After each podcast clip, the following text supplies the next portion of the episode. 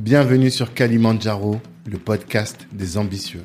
Je suis Tanguy de Bangui, cofondateur de Black Network, le réseau des assoiffés de réussite. Le but de ce podcast est de vous inspirer en vous montrant des personnes ordinaires qui se donnent les moyens de réaliser des choses extraordinaires. Tous les vendredis, on dissèque le parcours d'un ou d'une invitée pour découvrir les stratégies qu'il ou elle utilise pour atteindre ses objectifs. Prenez place, c'est parti.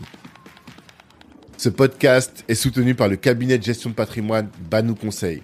Vous êtes salarié et projeté de lancer un business, faites appel à Banou Conseil et ils vous aideront à trouver un bon bien et surtout à sécuriser votre patrimoine avant de vous entreprendre, c'est important. Si vous êtes déjà entrepreneur et que vous avez du mal à acquérir un appartement que les banques vous rejettent, faites aussi appel à Banou. Ils vous aideront à constituer un dossier solide. Moi, j'adore cette boîte qui est gérée avec beaucoup de science et beaucoup d'humanité. Je vous invite à écouter les épisodes 12 et 13 du podcast et là, vous comprendrez que je vous laisse entre de très bonnes mains. En plus, si vous venez de la part de Black Network, eh bien, vous aurez une réduction de 300 euros sur les frais d'honoraires. Allez-y, de notre part, vous serez bien reçu.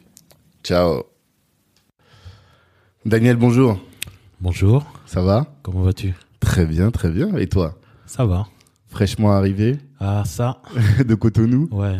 T'es Descendu arrivé, de euh, l'avion et tout de suite choc euh, climatique. J'imagine. Euh, bah, je suis content de te recevoir sur le podcast. Merci de me recevoir aussi. Je t'en prie parce que bon, on sait que tu es là depuis un moment. Tu fais des choses significatives et euh, nous dans le podcast, on aime recevoir les gens de la communauté qui font des choses significatives. Donc c'est c'est c'est un honneur pour moi de te recevoir à ce micro. Merci. Euh, je pose toujours cette première question à chacun de mes invités, qui est celle de l'ambition. On dit que euh, Kalimandjaro, c'est le podcast des ambitieux. Et la première question que je pose, avant même que tu te présentes, l'idée c'est de savoir quelle est ton ambition à toi? C'est quoi ton, ton but? Quelle est cette montagne que tu souhaites gravir et ce sommet que tu souhaites atteindre? Euh, la... la plus grande chose que j'aimerais, c'est que Nefer soit vu comme euh, la marque euh, de costume Mhm, pour hommes ou femmes, la plus qualitative, euh, de référence, mhm. et qui euh, marque euh, l'identité euh, noire, on va dire, africaine, D'accord. en termes de d'élégance. C'est Et à quel moment tu sauras que tu as atteint cette, euh, ce, cet objectif? Quand dans la bouche de tous ceux qui portent des costumes, Mhm. le premier nom euh, qui leur vienne, Hmm. c'est euh, Nefer. Ok, d'accord. Et j'imagine que ça va au-delà même de l'Afrique finalement. C'est tout, tout autant qu'on, tout être humain qui porte des costumes, faut qu'il soit. Exactement. En fait, ouais, effectivement, c'est que si un japonais ou un, un italien ou un ou un américain, ils se disent ah euh, j'ai envie de quelque chose de, de différent. Mhm. Euh, si on lui demande ben, quelle est la marque de, de vêtements pour hommes africaine, Mhm. que tout de suite ils se disent euh, Nefer est, est la référence pour tout le continent africain. D'accord. Et euh, avant même de te présenter, du coup, je vais rebondir là-dessus. En quoi euh, le costume africain, bien les costumes Nefer, se distinguent des autres costumes? Ben, les costumes euh, Nefer sont, sont un mélange de d'identité, Mhm. celle de la mienne, donc euh, une identité qui est multiple, avec euh, ben, le savoir-faire et mon et là où j'ai vécu, c'est-à-dire la France, Mhm. et euh, l'héritage que j'ai reçu et que je continue à perpétrer en étant sur le continent, Mhm. avec l'Afrique, avec sa créativité, son histoire, ses codes, ses codes, ses codes es- esthétiques, tout ça, parce que c'est pas forcément seulement que dans le vêtement, Mhm. mais c'est aussi dans le, le- dans l'imagerie qu'on propose Mm. euh, de euh, de de mettre en place euh, l'héritage africain Mm. de manière générale. Ok, très bien. Merci pour ça. Du coup, comment tu te présentes? Daniel Tohou, Yes. né et grandi à Villiers-le-Bel, Ok. Artisan tailleur. Artisan tailleur D'accord. Ok. Depuis combien de temps maintenant t'es tailleur Euh, Ça va faire 10 ans. 10 ans 10 ans, ouais. Ok. On va revenir là-dessus après. Euh, né à Villiers-le-Bel, je crois que t'es le deuxième, en tout cas dans les derniers épisodes, euh, après Valdi là que j'ai reçu il y a pas longtemps. Mhm. Mais je vois que euh, il y a du talent à Villiers. Comment tu l'expliques ça? Est-ce que tu le constates? Comment tu l'expliques Oui, oui, parce que Euh, j'ai j'ai beaucoup d'amis qui dans différents domaines, Ouais, euh, comme Donald Jacksman, Arsenic. euh, exactement. Donald Jackson, oui, ouais, ouais, il y a, il y a beaucoup de Mm. beaucoup de gens qui font euh, Parler d'eux et qui font parler de- d'eux, etc. de par leur ville. talent, etc. Mhm. Euh, Il y a euh, Maracanté aussi, Ouais. qui est Oui, du aussi, qu'on se je connaît, ouais. connaît très bien. Mhm. Tu m'as dit DJ Randy aussi tout à l'heure. Randy, On a parlé de lui. Donc oui, après, euh, c'est vrai qu'à Villiers, il y a une certaine mentalité. Mhm. Je peux pas l'expliquer. On a un autre langage. On a. Bon, après, chaque cité, euh, chaque quartier de populaire peut dire la même chose. Ouais. Mais euh, c'est vrai qu'à Villiers, on a un- on a une mentalité, on a un autre langage, on a notre façon de se tenir. euh, Il y a quelque chose qui que je peux pas expliquer, mais qui Mhm. qui est là depuis que je suis né, qui Mhm. qui nous anime tous. Et dans qui vous- domaines différents. Qui fait de vous plus des, des créatifs ou plus dans l'entrepreneuriat? Parce que bon, Arsenic, c'est quand même Lino est reconnu comme étant le plus grand, le plus talentueux, voilà, des lyricistes de France. Ça. Euh, on dit la racaille intelligente, c'est c'est son expression. Et euh, est-ce que vous êtes particulièrement créatif? Ou bien est-ce que c'est le fait d'avoir grandi avec ces personnes-là qui t'a rendu créatif? Comment tu, tu l'expliques? Ou bien ça va au-delà de ça?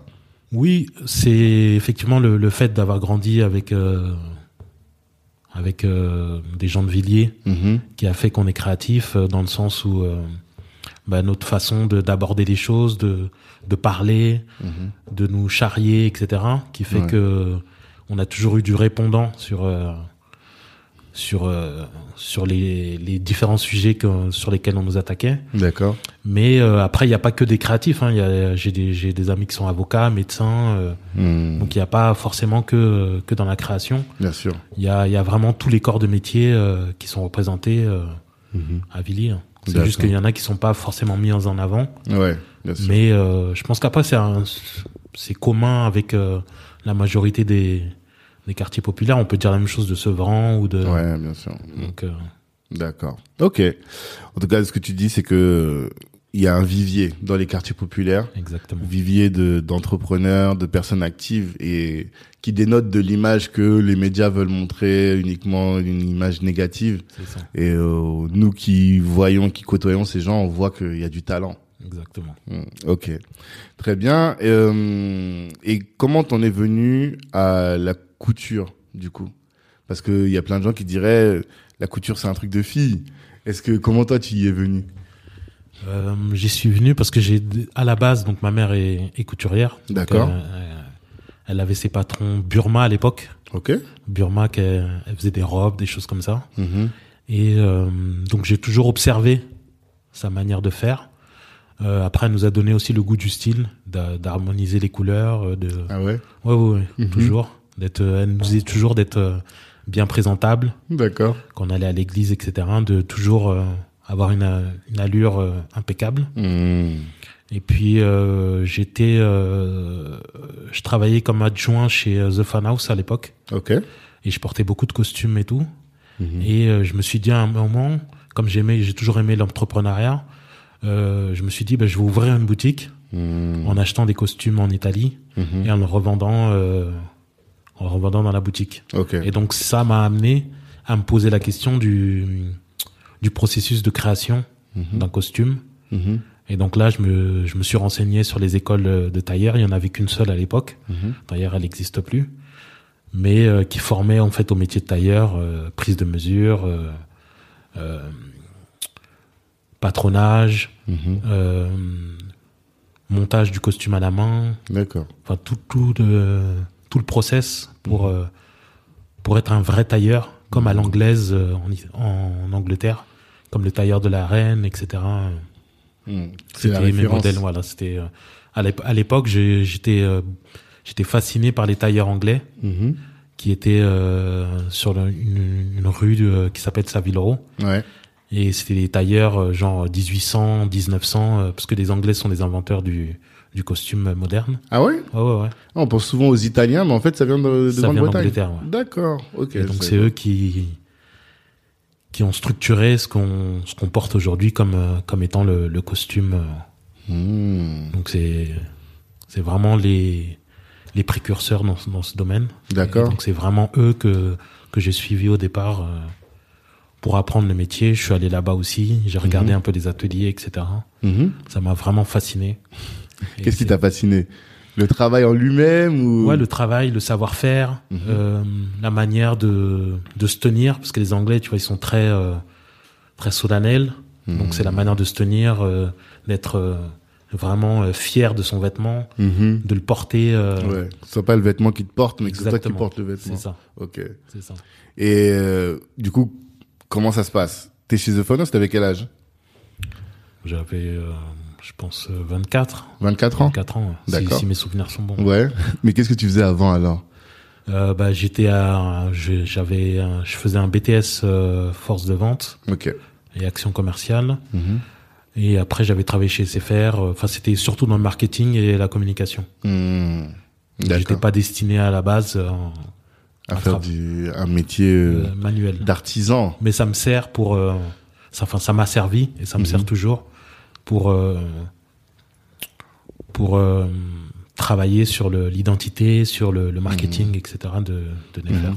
Oui, parce que je me souviens que lorsque tu as fait une grosse campagne de com avec pas mal de spots télé, enfin pas télé forcément, mais en tout cas de, de visuels, de, de belles, Exactement. de belles avec euh, comment il s'appelle? Eboiné, c'est ça? Eric Ebouani. Eric Eboiné, voilà, j'ai oublié son nom. Qui m'excuse.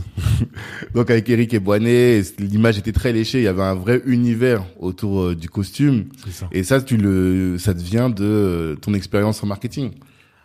Mon expérience en marketing, parce que j'ai aussi beaucoup étudié le, le marketing de luxe. D'accord. Après, c'est mon c'est mon œil euh, créatif. Mhm. Donc, je regarde beaucoup de films, Ouais. j'écoute beaucoup de musique, Mhm. euh, j'ai beaucoup de références, euh, que ça soit sur les années 30, les années 60. Ok. Donc, par exemple, les, les campagnes euh, que je faisais à l'époque, c'était euh, beaucoup sur la black exploitation, Ouais. sur euh, les Soul Train, etc. Mhm. Donc, d'ailleurs, c'était comme ça que que cette campagne s'appelait. Mhm. Donc, oui, je je nourris mon univers créatif Mhm. avec toutes ces références qui me Mhm. permettent justement de, de transposer ça en, en positionnement marketing. Et quand tu étais petit, tu t'étais déjà dit que tu allais faire du business ou même pas, je pense que tu pensais pas tout de suite à être euh, tailleur, mais est-ce que tu t'es dit que tu allais faire du business ou quelle était toi, ta vision en tant que petit Daniel? Franchement, je vais pas mentir, j'avais pas de... Moi, je me laissais porter par la vie. Ouais. T'avais pas de rêve particulier? Non, j'avais pas de rêve particulier. Je, D'accord. Comme on dit, je voulais juste euh, apporter ma pierre à l'édifice, à l'édifice, à un- parce que je pense que chacun est né pour euh, pour accomplir un rôle et une euh, et une fonction. Mhm. Et donc, euh, je pense que le, le propre de chaque humain est de, de déterminer le, la mission qui lui est, euh, qui lui est octroyée Mhm. et de, de faire au maximum pour, euh, pour accomplir cette mission. Je Mhm. pense que c'est François Fanon qui disait ça. Ouais. Chaque génération a le, a le devoir d'accomplir sa mission. Ouais. Ou de la trahir. Ou de la trahir, effectivement. Exactement. Mais là, ce que ce qu'on comprend en tout cas en- à ce stade, c'est que même si tu la vois pas plus jeune, c'est finalement au fur et à mesure des activités que tu commences à te, te trouver une, une direction et à trouver un but, quoi. Exactement, parce que moi je pense euh, vraiment que la vision finale qu'on a est le fruit de nos, de nos expériences Mhm. et des leçons qu'on a qu'on a accumulées au fil des années, des échecs surtout. Mhm. Et euh, donc c'est oui, c'est ça, c'est la vision et le fruit de, de ce qu'on a vécu avant. Donc euh, on peut avoir une vision effectivement quand on était petit, Mhm. mais elle est vraiment euh, palpable quand on a compris qu'il y a des chemins qu'il faut prendre, Mhm. d'autres pas, et ça nous donne vraiment la, la vision finale de, de ce qu'on doit accomplir. Mhm. Et là, aujourd'hui, t'es déterminé, t'as une vision, tu penses que t'as un chemin dans dont tu vas pas te détourner Non, grâce à Dieu, euh, jusqu'à Je vais la là. fin. je vais là où je dois aller. Mhm. Et comme on, je, le dis souvent, je préfère euh, mourir en essayant, Mhm. dans mon lit de mort, en me disant j'ai essayé, Ouais. que de, de mourir avec des regrets en disant ouais j'aurais pu, Ou euh, si j'avais fait ça, Mhm. tu vois, je préfère essayer le maximum de choses, aller au bout de, de ma logique. Et après, c'est Dieu qui décide de là où tu dois, tu dois finir. D'accord. Non, mais je suis tout à fait aligné avec ça. Et euh, donc, euh, enfant, tu n'avais pas particulièrement, particulièrement de projet, tu te cherchais. Ensuite, tu as fait un BTS en force de vente, action commerciale. Tu atterri à The Phone House. The Phone House, tu te dis, bon, là, il faut que je m'oriente vers le, le, le métier de... En tout cas, même pas. D'abord, tu voulais même pas être tailleur. Au début, tu voulais juste vendre des costumes. Voilà, en fait, j'ai une, ouvert une boutique Ok. dans le 12e, Ok. vers Doménil. Mhm. Euh, j'avais pas beaucoup de fonds. donc Elle s'appelait j'avais comment? Ashmen. Ashmen. Ouais, Pourquoi Ashmen C'était pour Ashanti. Ah, Donc ok. j'avais d'accord. diminué et j'avais mis Men. Ok. bon, après, c'est des, débuts, hein. Ouais, c'est ça, C'est des débuts, on cherche le plus, le plus simple comme nom. bien sûr. Donc, euh, bah, comme j'avais pas beaucoup de moyens, j'ai, euh, j'ai convaincu un, un propriétaire de me, me laisser sa boutique sans euh, pas de porte, sans, euh, sans loyer d'avance. Je devais juste payer le loyer euh, chaque mois. Bon, Mhm. le souci, c'était que, après ça, je l'ai appris plus tard, c'est que le positionnement de la boutique est très importante par Ouais. rapport au. Donc, c'est comme je disais, la vision aussi, c'est les, les échecs qu'on a, fait, qu'on a, les mauvaises décisions. Mm, mm, Donc, euh, la rue était vraiment dans des mm. dans des ruelles, Ouais. et donc il y avait pas beaucoup de passages. Mhm. Donc, ça a été euh, assez difficile de de ramener des gens, de Mm. donc, J'avais même à l'époque euh, fait ramener euh, Papa Wemba, D'accord. feu Papa Wemba. Ouais, son âme. Et euh, donc ouais, j'avais essayé de. Mhm. C'était les balbutiements en fait de de ce que de, de la vision que j'avais aujourd'hui. D'accord. Et là, on est en quelle année?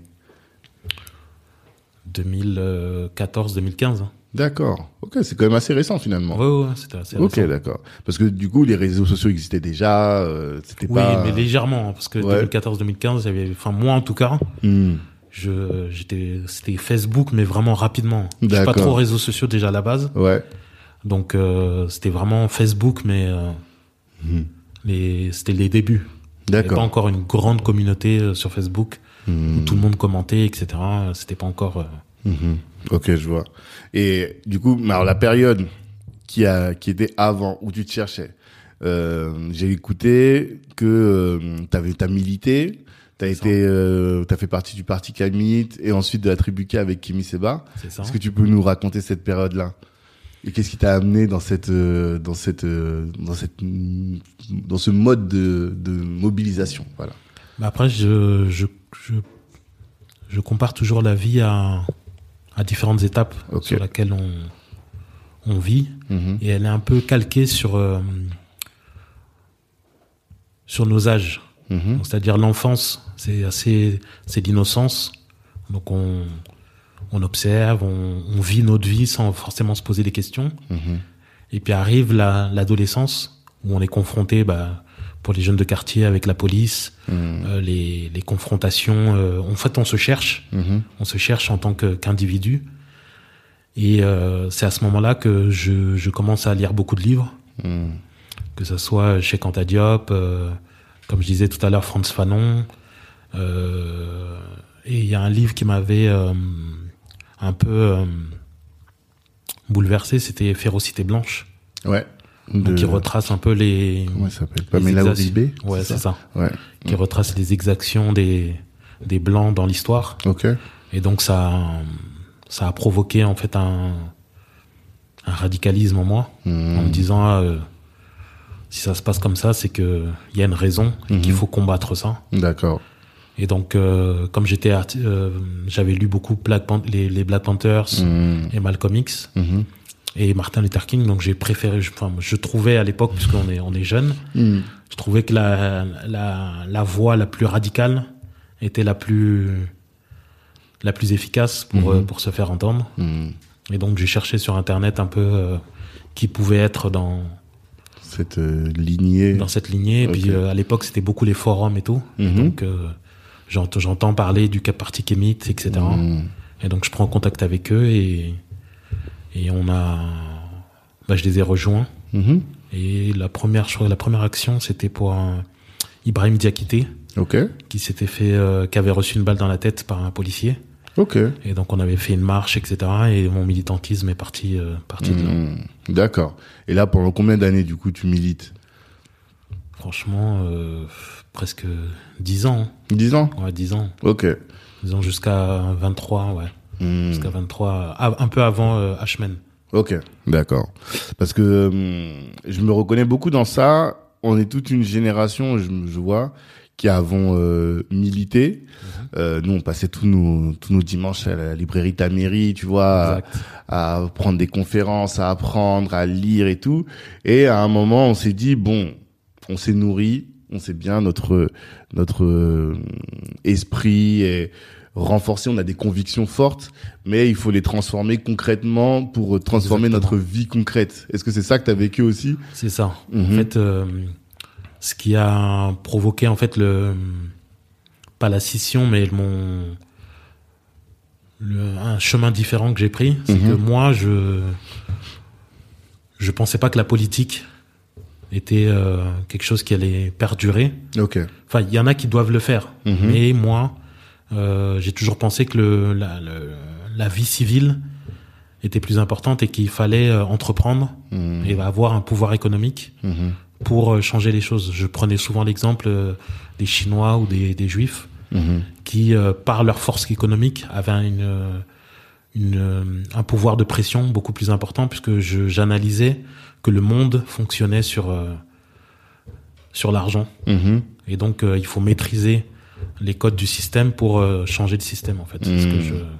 je... Mhm. Ouais, tu penses qu'il y a beaucoup. Est-ce que non, je te pose la question plutôt. Est-ce que tu penses qu'il y a beaucoup d'idéologies, de personnes qui qui rêvent dans nos mouvements un peu de personnes qui rêvent la réalité et qui finalement ne sont pas en phase avec les réalités concrètes du monde tel qu'il fonctionne. Oui, voilà. Il y a beaucoup d'afrocentristes qui ont jamais mis les pieds en, en Afrique et qui rêvent d'une Afrique, euh, genre on va reconstruire des pyramides, etc. Mais il y a. il y a une réalité à prendre en compte. Mhm. Et euh, en fait, je pense que c'est un, mélange de plusieurs analyses Mhm. qui feront qu'on va, euh, qu'on va réussir. C'est la politique, c'est le, le, le business, c'est le, l'éducation, c'est le, c'est beaucoup de choses Mhm. qui nous permettront de, de changer les mentalités euh, en Afrique et dans la diaspora. D'accord. D'accord. On parlera de l'Afrique après aussi, parce que tu as fait un, retour et j'aime bien, j'aimerais bien connaître ton expérience de tout ça. Mais avant tout ça, donc, euh, H-Men, la boutique dure combien de temps? Franchement, un an. Un an? Un an, T'as tenu tenu an. pendant un an? Un an. Et tu vendais quand même un peu ou? Oui, je vendais, mais c'était pas, euh, c'était pas, c'était pas, c'était pas suffisant pour euh, pour voir. euh, Mhm. et donc pendant que je, parce que moi j'anticipe beaucoup les choses. Ah ouais? Oui, oui, toujours. Je- C'est-à-dire Mon cerveau, il est toujours en, en perpétuel euh, fonctionnement. D'accord. Donc je me rends compte au bout de six mois que ça va être compliqué. Mhm. Et donc euh, je commence à m'intéresser à tout ce qui est sapologie, etc. Ok. Donc euh, je, je regarde. à l'époque, c'était Ben Mukasha. Mhm. des trucs comme ça. Et je me demande, comme je disais, je me demande comment participer au processus de création et pas seulement porter des vêtements, des marques, Mhm. etc., mais de, de créer notre propre, euh, parce que toujours avec cette, euh, cette, euh, ce background de, du militantisme, Mhm. je me dis comment euh, apporter notre propre identité Ah. dans ce genre de business et avoir notre propre euh, marque de vêtements. Ouais. Ne pas être juste ceux qui portent les costumes Exactement. anglais euh, ou italiens. Et euh, ce qui est marrant, c'est que la dernière fois, je regardais euh, la méthode Williams. Donc, ah oui? Et j'ai appliqué à peu près euh, la même chose en Ah. me disant il faut que j'ai un plan Mhm. bien précis, en me disant je vais intégrer une école où je vais euh, euh, former, être Mhm. formé au métier. Mhm. Je vais rester peut-être euh, 5 à 10 ans dans une grande maison et ensuite je vais créer ma marque. Donc c'était déjà le plan avant même d'intégrer l'école.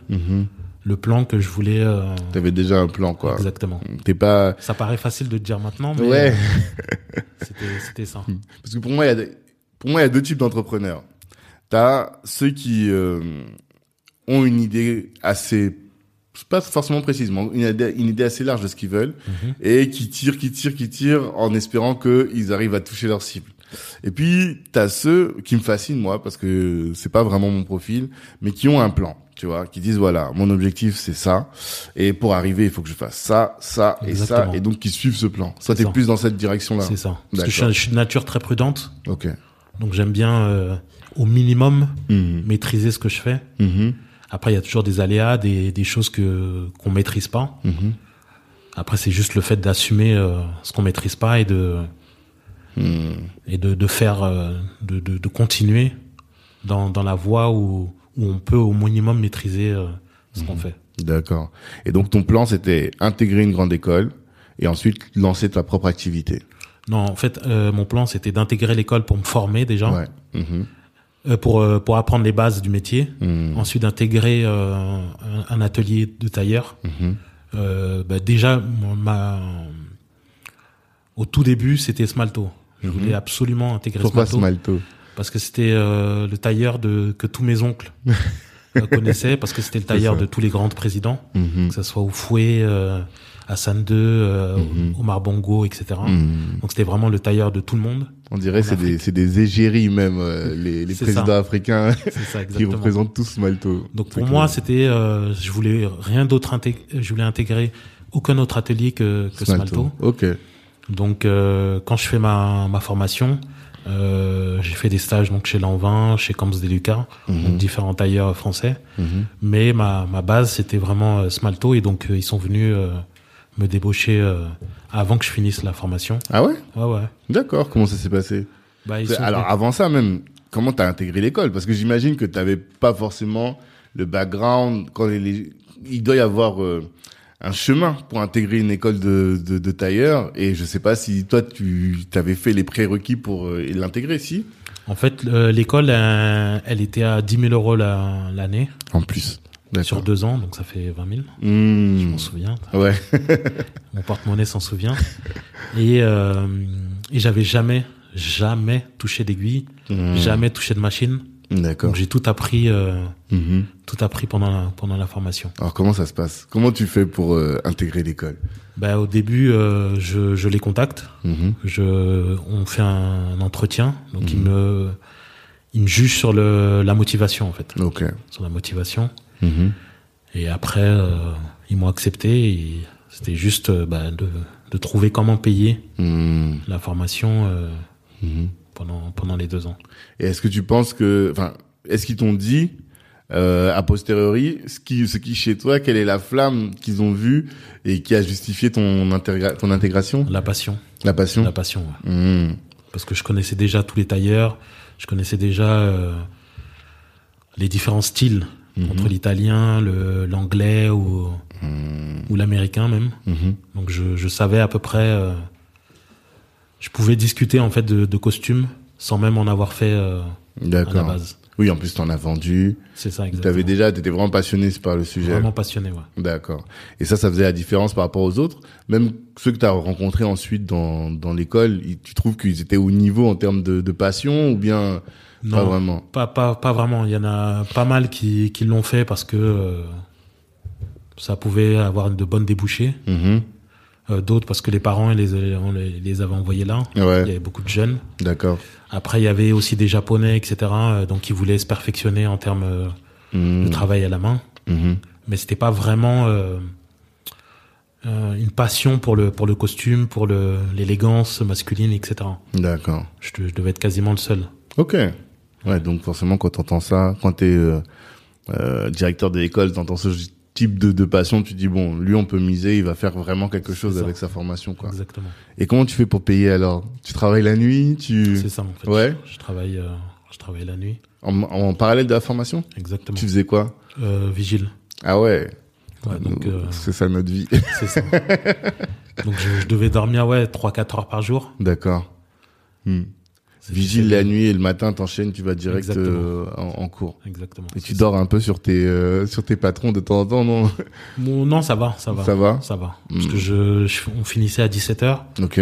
Je reprenais de là-bas le travail à 22h, donc j'ai le temps de rentrer, je dormais un peu. Mhm. J'ai- J'avais juste pas de vie pendant deux ans. Ouais, c'est ça. Deux ans, pas de vie, full, ouais. euh, full Exactement. Après, c'est le, c'est le sacrifice qu'il faut faire pour, Mhm. pour atteindre ses objectifs. C'est ça. Exactement. Le prix payer. faut savoir se sacrifier et, Mhm. et mettre en- entre parenthèses un an, deux ans, trois ans, cinq ans, selon Mhm. l'objectif que tu as. Mhm. Au final, en plus, tu dis que c'est pas grand chose. Ce que je dis toujours aux jeunes, je leur dis, mais sacrifie même 50 ans de ta vie en réalité. Sur 70 ans, Ouais, non, 80 c'est ça. ans qu'on va vivre, c'est pas ça. grand chose. Et toi, euh, sans problème, quoi. Tu t'es dit, ok, je fais parce que je sais quel est l'objectif que je vise. Et toi, ton objectif, tu savais que sans passer par cette école, t'aurais pas pu. Parce qu'il y a des gens qui font de l'autodidacte aussi. T'aurais pu être autodidacte. Oui, après, euh, j'essaye au maximum. Mhm. On n'y arrive pas toujours, mais de, de viser l'excellence. Ok. Et donc, je voulais vraiment euh, euh, avoir les bases réelles du métier, pas seulement autodidacte. C'est-à-dire euh, vraiment comprendre le processus Mhm. et vraiment savoir si je vais là, pourquoi ça donne ça, si je vais là, pourquoi ça donne ça. Mhm. Donc, c'était vraiment, euh, je voulais être euh, un scientifique Mhm. dans le dans le domaine du costume. Mhm. Un master. Donc, tu voulais masteriser ton, ton, activité. Et donc après, Smalto te débauche, comment ça se passe? Bah, ils viennent dans le, un peu comme ils font en école de commerce. D'accord. Ils viennent euh, regarder un peu euh, qui est qui a un potentiel, qui qui est intéressant, etc. Et donc je discute avec le, le chef d'atelier de de Smalto de l'époque. Mhm. Et donc on, accroche tout de suite. euh, il comprend que voilà, je je j'ai le minimum d'humilité parce que c'est ça qui est important Mhm. euh, dans dans un atelier de de savoir-faire, que ça soit euh, bottier, euh, chemisier ou ou tailleur sur mesure. Il faut avoir, enfin tous les métiers euh, manuels, Mhm. il faut avoir euh, une once, voire beaucoup d'humilité, Mhm. parce que c'est l'humilité. L'humilité, en fait, c'est de de de jamais penser que tu sais. Mhm. C'est-à-dire, euh, moi, j'ai je- je- j'ai travaillé avec des artisans chez Smalto qui avaient 40 ans. Tous les jours, ils essayaient de comprendre comment améliorer leur travail. Donc, c'est pour moi, c'est entre l'orgueil et l'humilité. Celui qui est orgueilleux, c'est qui croit qu'il sait. Celui qui est humble, c'est que jamais il, il a de certitude Mhm. sur son travail. C'est-à-dire que pas qu'il qu'il se dit qu'il sait pas faire, Mhm. mais qu'il se dit qu'il peut toujours améliorer son process pour arriver à la perfection. Et j'ai- d'ailleurs, on, on estime qu'on n'arrivera jamais à la, la perfection parce qu'il y a toujours un moyen de Mhm. d'améliorer. Même quand c'est parfait, ça peut Ouais. être plus que parfait. C'est ça. Mais pourtant, l'image qu'on a des grands tailleurs, où c'est souvent où- des gens qui ont la grosse tête, quoi, tu vois Comment tu arrives à concilier la grosse tête et euh, l'humilité nécessaire? Je pense que c'est une question de perception. C'est pas qu'ils ont la grosse tête, c'est qu'ils ils exigent, ils exigent l'excellence. Ok. Donc ils sont très durs avec ceux qui sont censés leur euh, leur euh, leur apporter cette excellence. Donc Mm. tous les ouvriers, les chefs d'atelier, etc. Mhm. Donc ils veulent que l'excellence qu'ils ont euh, matérialisée euh, dans leur tête Mhm. soit soit effective sur le vêtement et que si euh, ils ont pensé que le le revers est de telle manière, faut qu'il soit exactement Mhm. de cette manière-là. D'accord. Donc ils sont vraiment très durs et dans un atelier de de couture, Mhm. de manière générale, de, de, de savoir-faire, on est souvent très dur avec les, les apprentis parce que il faut euh, vraiment euh, toujours se remettre en question et donc il faut inculquer Mhm. cela aux, aux apprentis. D'accord. Pas qu'ils pensent que voilà ils ont fait euh, Mhm. ils ont fait un un pantalon et ça y est ils sont ils sont Ils déjà sont arrivés, quoi. ils sont déjà arrivés. ouais. Mhm. Et moi, je pense aussi, je dis souvent ça, je crois, à ma femme et à mes enfants, je leur dis, l'excellence vient de l'exigence. C'est ça. Voilà. S'il n'y a pas d'ex- d'exigence, il n'y a pas d'excellence. Comment toi tu vois ça? Est-ce que tu as ressenti que tu étais dans un milieu où on laissait rien passer? C'est ça. En C'est fait, ça? au début ça m'a ça m'a un peu secoué. Ouais. Parce que euh, en plus ils prennent pas de pincettes. C'est-à-dire on te parle mal. euh, non mais c'est n'importe quoi. Non non. euh. Mhm. Et c'est là où justement l'humilité fait que ok eux ils savent. Mhm. Tu te tais. Tu entre guillemets t'avales des couleuvres Mhm.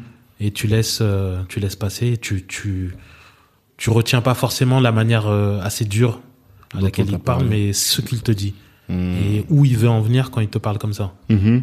Parce que j'ai après j'ai des j'ai des collègues euh, apprentis, ils ont pas supporté. Ils ont craqué, Ouais, bah ils oui. Surtout que en plus, Enfin, t'as un Ça peut- Renoir, ça tu peut- vois, ça peut durer un an. ça peut durer un an comme ça. Où ils te parlent, euh, non mais ramasse les, parce qu'au début je, je touchais même pas aux, costumes parce que c'est des, des tissus qui valent euh, 2000, 3000 Mhm. euros le mètre. Ouais. Euh, alors, en sachant qu'il faut 3 mètres juste pour un costume, Mhm. bah, on, me- on me laissait juste ramasser les aiguilles, euh, Mhm. regarder, euh, Mhm. rien de. Donc quand, des fois quand tu t'arrives, tu te dis ouais je veux faire ça, ça, ça. En fait non. Tu pendant, fais rien. pendant trois mois, euh, tu fais rien. T'observes seulement. D'accord. Et tu dois gérer la frustration du coup. Exactement. Après j'étais déjà préparé à ça, D'accord. donc je me suis dit non, j'ai mon objectif en tête, donc je vais, euh, je vais. Ouais, tu savais qu'après ça allait passer. Voilà, c'est ça. D'accord. Donc pendant trois mois, tu t'es mangé des, je dis pas des insultes, mais presque quoi. C'est un peu comme euh, ce que tu es en train de décrire. Ça me fait un peu penser à l'expérience des commis de cuisine. Tu ça. vois, qu'on appelle vraiment les, euh, tu t'épluches les pommes de terre et puis c'est tout quoi. Alors que toi t'es venu pour faire des, des grands plats. euh, Comment tu vis ça? Ouais, c'est comme je disais, l'humilité, tu, Mhm. Tu, tu rentres ta, ta frustration Mhm. et tu, et tu as une certaine bienveillance en fait. Tu lui dis bon, s'il me dit ça, il pourrait ne rien me dire et me laisser faire des bêtises et après euh, on me vire. Ouais, effectivement. Mais Ouais. s'il te le dit, c'est que vraiment il veut t'amener à Mhm. à l'excellence. Ça me fait penser un peu au dans les arts martiaux. Mhm. Tu vois, les, les maîtres Shaolin, etc. On te, on te fait taper dans un sac pendant six mois. Tu te dis, ouais, mais Mhm. moi, je suis venu, euh, pour faire des je suis combats. venu pour faire des combats. Mais Ouais, non, ouais. c'est parce que euh, ça passe par là. Mhm. C'est les fondamentaux qu'on t'apprend Mhm. pour que ça soit plus facile après. Ouais, et comme t'étais plus âgé, peut-être que c'était plus facile aussi d'avoir ce recul, Aussi, ouais, de comprendre. T'as as un peu plus de sagesse et tu te dis bon, ça fait partie du processus d'apprentissage. Alors qu'à 15-16 ans, peut-être t'es plus fougueux, plus énervé. Exactement. Après, je pense que c'est une question de d'objectif aussi. Hein. ok. Si le jeune, il pense que voilà, il, il veut devenir un grand tailleur ou il veut devenir le, le chef d'atelier de la maison, qui veut gravir les échelons de de la de, de la maison de couture, Mhm. Il va apprendre, il va observer, il va il va être toujours à l'affût Mhm. de, du moindre détail qui peut lui permettre de Hmm. d'être meilleur. D'accord. Oui. Attends. Ok. Et euh, donc difficile en atelier avec Smalto. Tu restes combien de temps là-bas alors? Euh, 9 ans, Tu restes Quasiment. 9 ans chez Smalto? 9 ans chez Smalto. Ah, d'accord. C'est quoi ton plus grand apprentissage ou tes plus grands apprentissages à Smalto? Franchement, comme je disais, c'est euh, c'est de jamais satisfaire de du travail qui a été Mhm. fait. Tu vois, ils ont des ils peuvent faire à peu près 300 400 costumes euh, par an Mhm. en sur mesure. C'est pas beaucoup, hein 300 par an. C'est ça, en fait, le, le luxe. Oui, c'est ça. Tu vois, quand tu vois le nombre de Ferrari qui vendent par an, tu te dis, Exactement. mais c'est pas grand chose. Mais en fait, t'as pas besoin d'en vendre plus, quoi. C'est ça parce qu'en plus euh, dans le processus euh, par rapport à un client, normalement tu as T'as 4, 5 essayages pour que ça soit Mhm. vraiment parfait D'accord. par rapport à, au costume euh, euh, que tu veux. Donc oui, effectivement, le là-bas ils font euh, 200 à 300 costumes, mais vraiment on prend le temps de, de les faire. Mhm. On vraiment on vérifie que tout est bon. euh, Mhm. Il y a vraiment un travail, D'accord. un travail qui est fait là-bas. Donc ouais, je reste euh, 9 ans. J'estime même que j'ai appris. Pour moi, j'ai appris des bases. Mhm. En 9 ans Ouais, en 9 ans, pour moi, j'ai juste appris des bases. Mhm. Tu connais la théorie des 10 000 heures T'as déjà entendu parler de ça? Non Ils disent qu'il faut faire quelque chose pendant 10 000 heures pour devenir un master dans ce domaine, Mhm. tu vois. Et 10 000 heures, si tu comptes euh, quelqu'un qui travaille euh, 35 heures, 150, et- 150 heures par mois, ça fait peut-être 6 ou 7 ans, quoi. Donc, Mhm. en final, en 7 ans, t'es plus que les bases, non? En 10 ans Oui, t'as mais fait. après, en fait, c'est comme je disais, j'ai- évolué avec des gens qui ont 30 ans, 40 ans de métier. Mhm. D'accord. Et pour eux, jamais tu peux dire que tu as, Ouais, as fini. T'as fini d'apprendre. Mhm, Parce qu'il y a des nouvelles techniques, en plus il y a des nouveaux tissus beaucoup plus légers. Mhm. Donc il faut adapter ton travail au tissu. Mhm. Il faut surtout adapter ton travail aux clients. Ouais. Tu as des clients avec différentes conformations. euh, Mhm. Celui qui a du ventre, celui qui a une épaule euh, très basse ou Mhm. déformée, euh, celui qui a un, qui a un dos euh, qui, qui est quasiment euh, bossu. Mhm. Il y a toutes sortes de Ben oui, c'est sûr. toutes sortes de clients qui font que à chaque client Mhm. tu, tu te remets en question à chaque fois. Hmm. Tu vois, il y a pas de, tu peux pas dire que voilà, euh, j'ai fait tel costume à un client et c'est parfait. Ouais. Tu vois, c'est-à-dire que des fois même nous on avait des clients, ça fait dix ans qu'ils sont là et on toujours on essaye de d'avoir le, le, le meilleur costume pour le client. Après ça dépend du client Mhm. parce qu'il y a des clients qui qui connaissent le processus euh, pour un costume sur mesure, donc ils se disent bon voilà le deuxième, le premier, le deuxième. euh, on essaye de trouver la, la bonne formule Mhm. et après au fur et à mesure ça Ah, c'est pas au premier costume qu'on va Non, trouver la bonne taille. non non non pas forcément D'accord, pas enfin en tant que tailleur tu Mm. vois qu'il y a des Des petits défauts, il quoi. y a des défauts Hmm. Mais le client, lui, il s'en rend pas compte. Pas forcément, en tout cas. pas forcément mais après il peut euh, quand même euh, dire voilà euh, j'aurais préféré que ça soit comme ça Hmm. pour le prochain essayer de faire plus comme ça parce que des fois c'est en, en le portant souvent qu'il se rend compte des petites euh, Hmm. des petites modifications à faire D'accord. c'est vraiment du c'est de l'artisanat en fait Ouais, clairement. ça Clairement.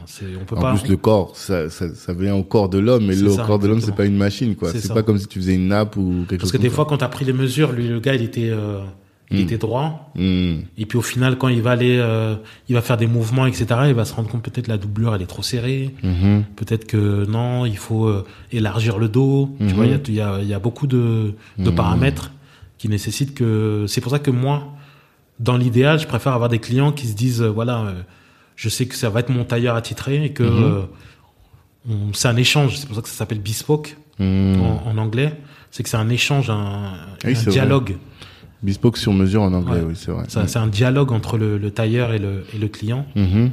qui au fur et à mesure enfin c'est comme euh, enfin je vais je vais faire une analogie mais tu rencontres euh, une femme la première fois Mhm. bah, vous vous promettez plein de choses mais au final c'est le Ouais. C'est la, relation euh, Mhm. continuelle qui va créer euh, une espèce d'harmonie Mhm. dans la communication dans le dans la relation en fait tu Mhm. vois. ça se fait pas au, au premier euh, D'accord.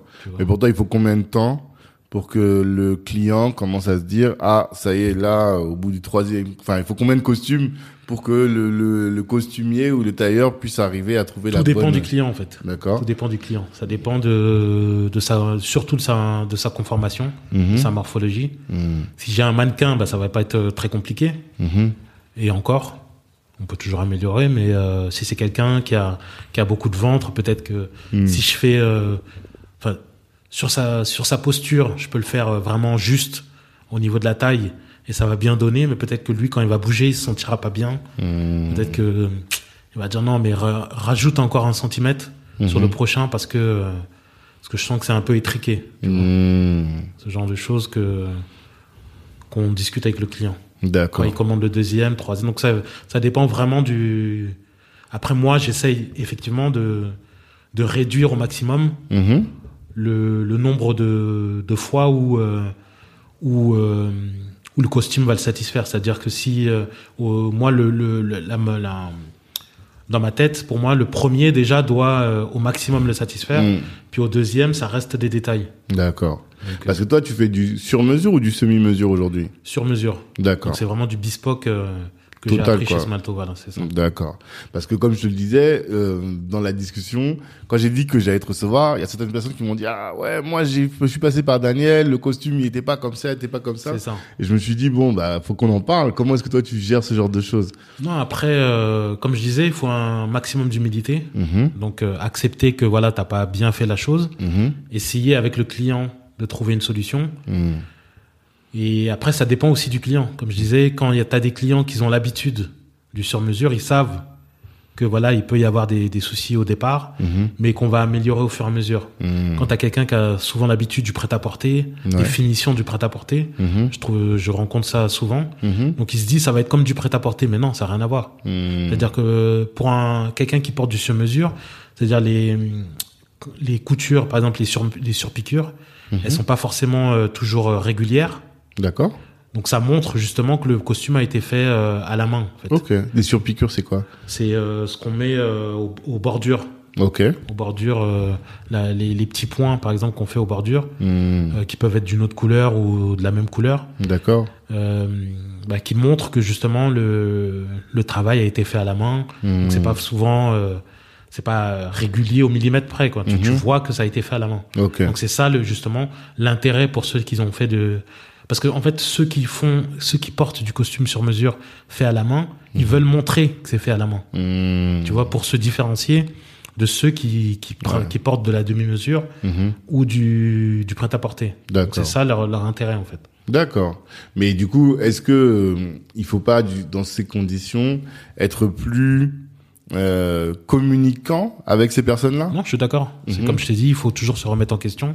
Peut-être que c'est moi qui ai mal expliqué au client le processus et que ça ça sera pas forcément euh, comme il a l'habitude Hmm. de, de faire avec le la demi-mesure ou le ou le prêt-à-porter. Mhm. Donc après ouais, c'est je veux pas dire que c'est la faute forcément du client, c'est moi je dois prendre mes responsabilités Mhm. et forcément expliquer au client euh, peut-être j'ai mal expliqué ou peut-être que que effectivement il y a une incompréhension entre nous qui fait que effectivement tout le monde ne peut pas être satisfait. Je pense que si euh, tu vas chez euh, chez Louis Vuitton ou quoi que ce soit, Hmm. il n'y a pas 100% des clients qui sont satisfaits. Il y a toujours euh, peut-être il a mal été reçu, peut-être euh, son par exemple si tu fais une malle euh, sur mesure chez chez Louis Vuitton, Mhm. peut-être qu'il avait demandé un truc et que au final ça n'a pas été fait exactement comme lui il le voulait. Pourtant tu as payé ta malle 15 000 euros ou, 100 ou 50 000 euros, Mhm. tu vois. Mais il se dit bon voilà, euh, peut-être qu'il y a une mauvaise communication.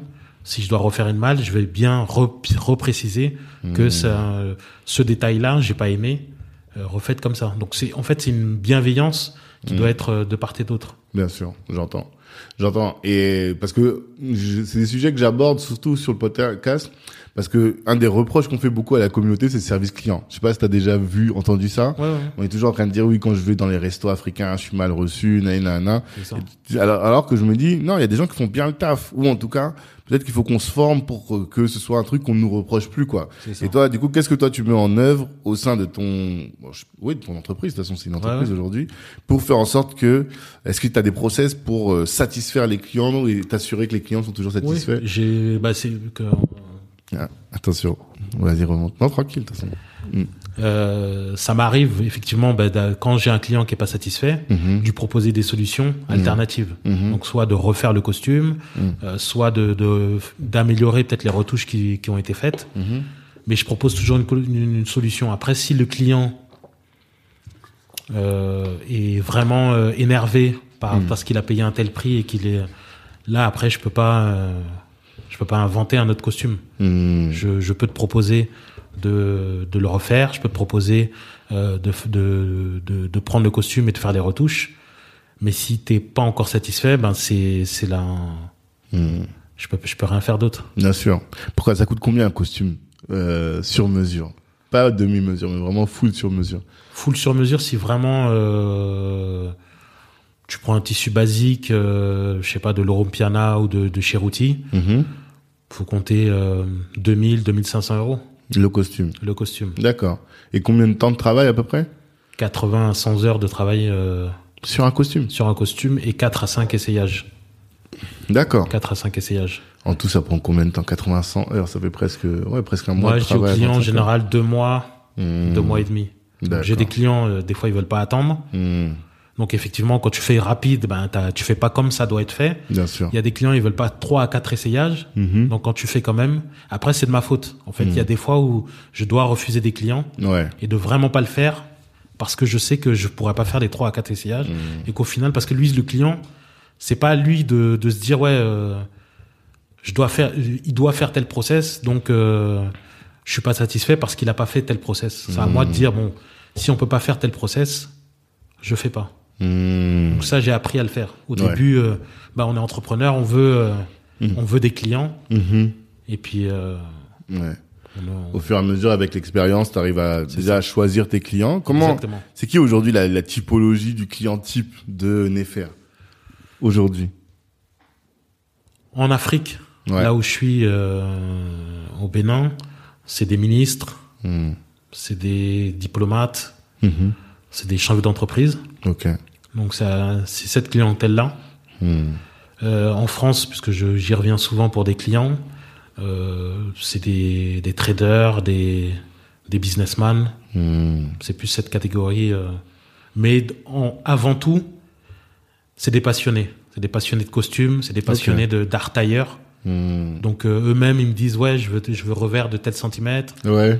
Ça- là, c'est c'est quelque chose que j'aime. Hmm. C'est pour ça que maintenant, je préfère choisir mes clients parce que je sais que je vais il y aura une discussion. Hmm. Ils vont me dire ouais, je préfère les revers les revers euh, comme tel euh, tel tailleur ou je préfère euh, je préfère euh, un pan euh, un une fente euh, à 50 centi à 25 cm. Hmm. Donc il va me donner des détails qui vont me qui vont être intéressants sur euh, la discussion qu'on peut avoir avec le client. Ils vont me dire, euh, je veux un tissu euh, peut-être euh, chevron, je veux un tissu euh, euh, 180, euh, tu vois.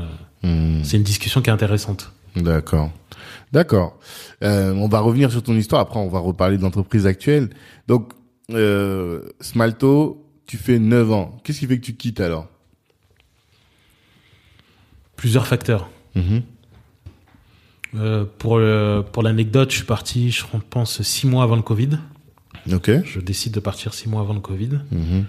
Et euh, De en fait, quitter De quitter Smalto de quitter Smalto et de, de, prendre la décision de rentrer en Afrique. Ok. Donc j'avais fait déjà plusieurs voyages euh, au Bénin, euh, pas au Bénin, au- en Côte d'Ivoire. Ok. Parce qu'à la base, je voulais m'installer en Côte d'Ivoire, mais c'est pas, c'est dans, Mhm. la- dans le processus de mon, de mon plan. Mhm. Mais Pourquoi au Côte d'Ivoire? Parce que ils ont une certaine culture de l'élégance, une certaine culture de de l'art, euh, de l'art de vivre, un Mhm. peu. Plus qu'au Congo, par exemple? Non, après, il y a aussi des considérations euh, de marché. Ok. Parce que bon, euh, je veux pas non plus euh, que par rapport à la population, mais c'est aussi par rapport au, au potentiel, aux Ouais, potentialités du marché. Mhm. Donc au Côte d'Ivoire, il y a, un- il y a une certaine culture un peu française. Tu Mhm. vois, il y a, il y a une, une émergence d'une classe moyenne. Mhm. et il y a une émergence du luxe. Mhm. Je le, je l'ai beaucoup vu là-bas. Donc c'était, euh, c'était mon, mon plan de départ d'aller, euh, d'aller à, à Abidjan. À Abidjan. Donc euh, je, je fais plusieurs voyages à Abidjan. Je me dis que avant d'arriver à Abidjan, je vais quand même retourner dans mon pays pour euh, retourner retrouver ma racine. Mhm. Et donc je décide euh, de partir euh, Au Bénin. au Bénin, au, à Cotonou. Mhm. Et donc je, je pose ma ma rupture conventionnelle avec Smalto Donc là, on est en quoi 2019, 2020 de début 2019, en Ok. janvier. D'accord. Et puis après il y a une certaine lassitude de Paris. Ouais. Je dis toujours, pour ceux qui habitent à l'étranger, que Paris, on l'aime, on l'aime de loin, Ouais. Et que quand moi, quand je retourne à Paris, des fois, je, je suis content Mhm. pour la bouffe, pour euh, le multiculturalisme. Mhm. Il y a vraiment, euh, quand tu restes une semaine, deux semaines à Paris, euh, tous les tous les trois quatre mois, t'es content, Ouais. tu vois. Mais vraiment vivre dans le stress parisien tous les jours, bon, là, je pouvais plus, Ouais, je je pouvais plus. Je comprends très bien. Parce que la, la, la boutique Smalto, elle était où? Euh, Avenue Iéna, Ok. Ouais, vraiment à côté des Champs-Élysées voilà, et tout. c'est ça. Et toi, t'habitais où? Euh, Villiers-le-Bel, Ah, t'étais à Villiers ouais, Villiers, moi. Ok. 9-5, direction euh, 75. Donc euh, le trajet, tout ça, euh, les galères, quoi. Ouais, galère de train, RERD. Ouais, en plus. hein. on connaît. Et donc tout ça fait que finalement, toi, tu vivais, t'avais une, pas une bonne expérience de la vie parisienne, et tu t'es dit qu'en Afrique, c'était mieux. En fait, c'était pour moi, c'était ma vie. Mhm. Mais quand euh, j'ai commencé à, parce que moi, après, euh, par rapport au militantisme, etc.. ma vision de départ depuis le départ, depuis euh, que j'ai commencé euh, euh, le militantisme avec Parti Kémite, etc., Mhm. c'était de rentrer en Afrique. D'accord. Donc moi, c'était mon objectif de base. Mhm. Après savoir ce que j'allais y faire, c'était autre encore. chose. Ouais, bien sûr. mais mon but ultime, c'était de rentrer en Afrique. Ok. Donc le mon mon parcours Mhm. jusqu'à rentrer en Afrique a été euh, Mhm. de, de, de rentrer, de, de, de, de proposer euh, Tes services là-bas. Voilà, exactement. Mhm. D'accord. Et euh, du coup, donc premier voyage, tu vas à Cotonou. Est-ce que euh, tu fantasmes? Est-ce que tu te rends compte que tu étais dans le fantasme? Ou bien tu as, euh, comme moi ça m'est arrivé en Centrafrique, ça t'a ouvert les yeux sur euh, le sens de ta vie presque, tu vois? Ouais, non, quand j'arrive à, à Cotonou, donc je Mhm. m'installe, etc. Au début, pour le voyage, tu t'es pas installé tout de suite, non? Non, euh, En à- 2019, avant d'arriver à. Cotonou, Ouais. en fait, je vais à Abidjan. Ah, d'accord, Je vais ok. deux fois à Abidjan. Ok. En 2019 Ouais, ouais, ouais, euh, non, 2017 et 2018. Ok, d'accord. Mhm. Donc j'enchaîne les voyages à Abidjan pour regarder un peu euh, bah, le, le, les clients, parce que j'avais déjà des clients là-bas. Mhm. Euh, je regardais un peu les, les prix des, des, des boutiques, etc. Mhm. Comment, comment est la vie là-bas, en fait.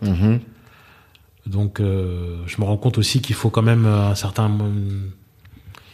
La un vie est chère. Ouais, la vie est chère. À il Abidjan, la vie est très chère. Ouais, j'étais surpris, pas- moi. Ouais, non, non, moi aussi j'étais surpris. hein. Quand tu viens d'Afrique centrale, tu arrives à Abidjan, tu te dis mais comment les gens font pour vivre Exactement, euh, ouais. en Afrique avec euh, ce niveau de vie là Ok. C'est ça. Donc je, c'est mes premiers contacts avec. euh, bon, j'avais quand j'étais petit, j'étais déjà retourné euh, Au Bénin. au Bénin, euh, ouais, au Bénin et euh, et au Togo.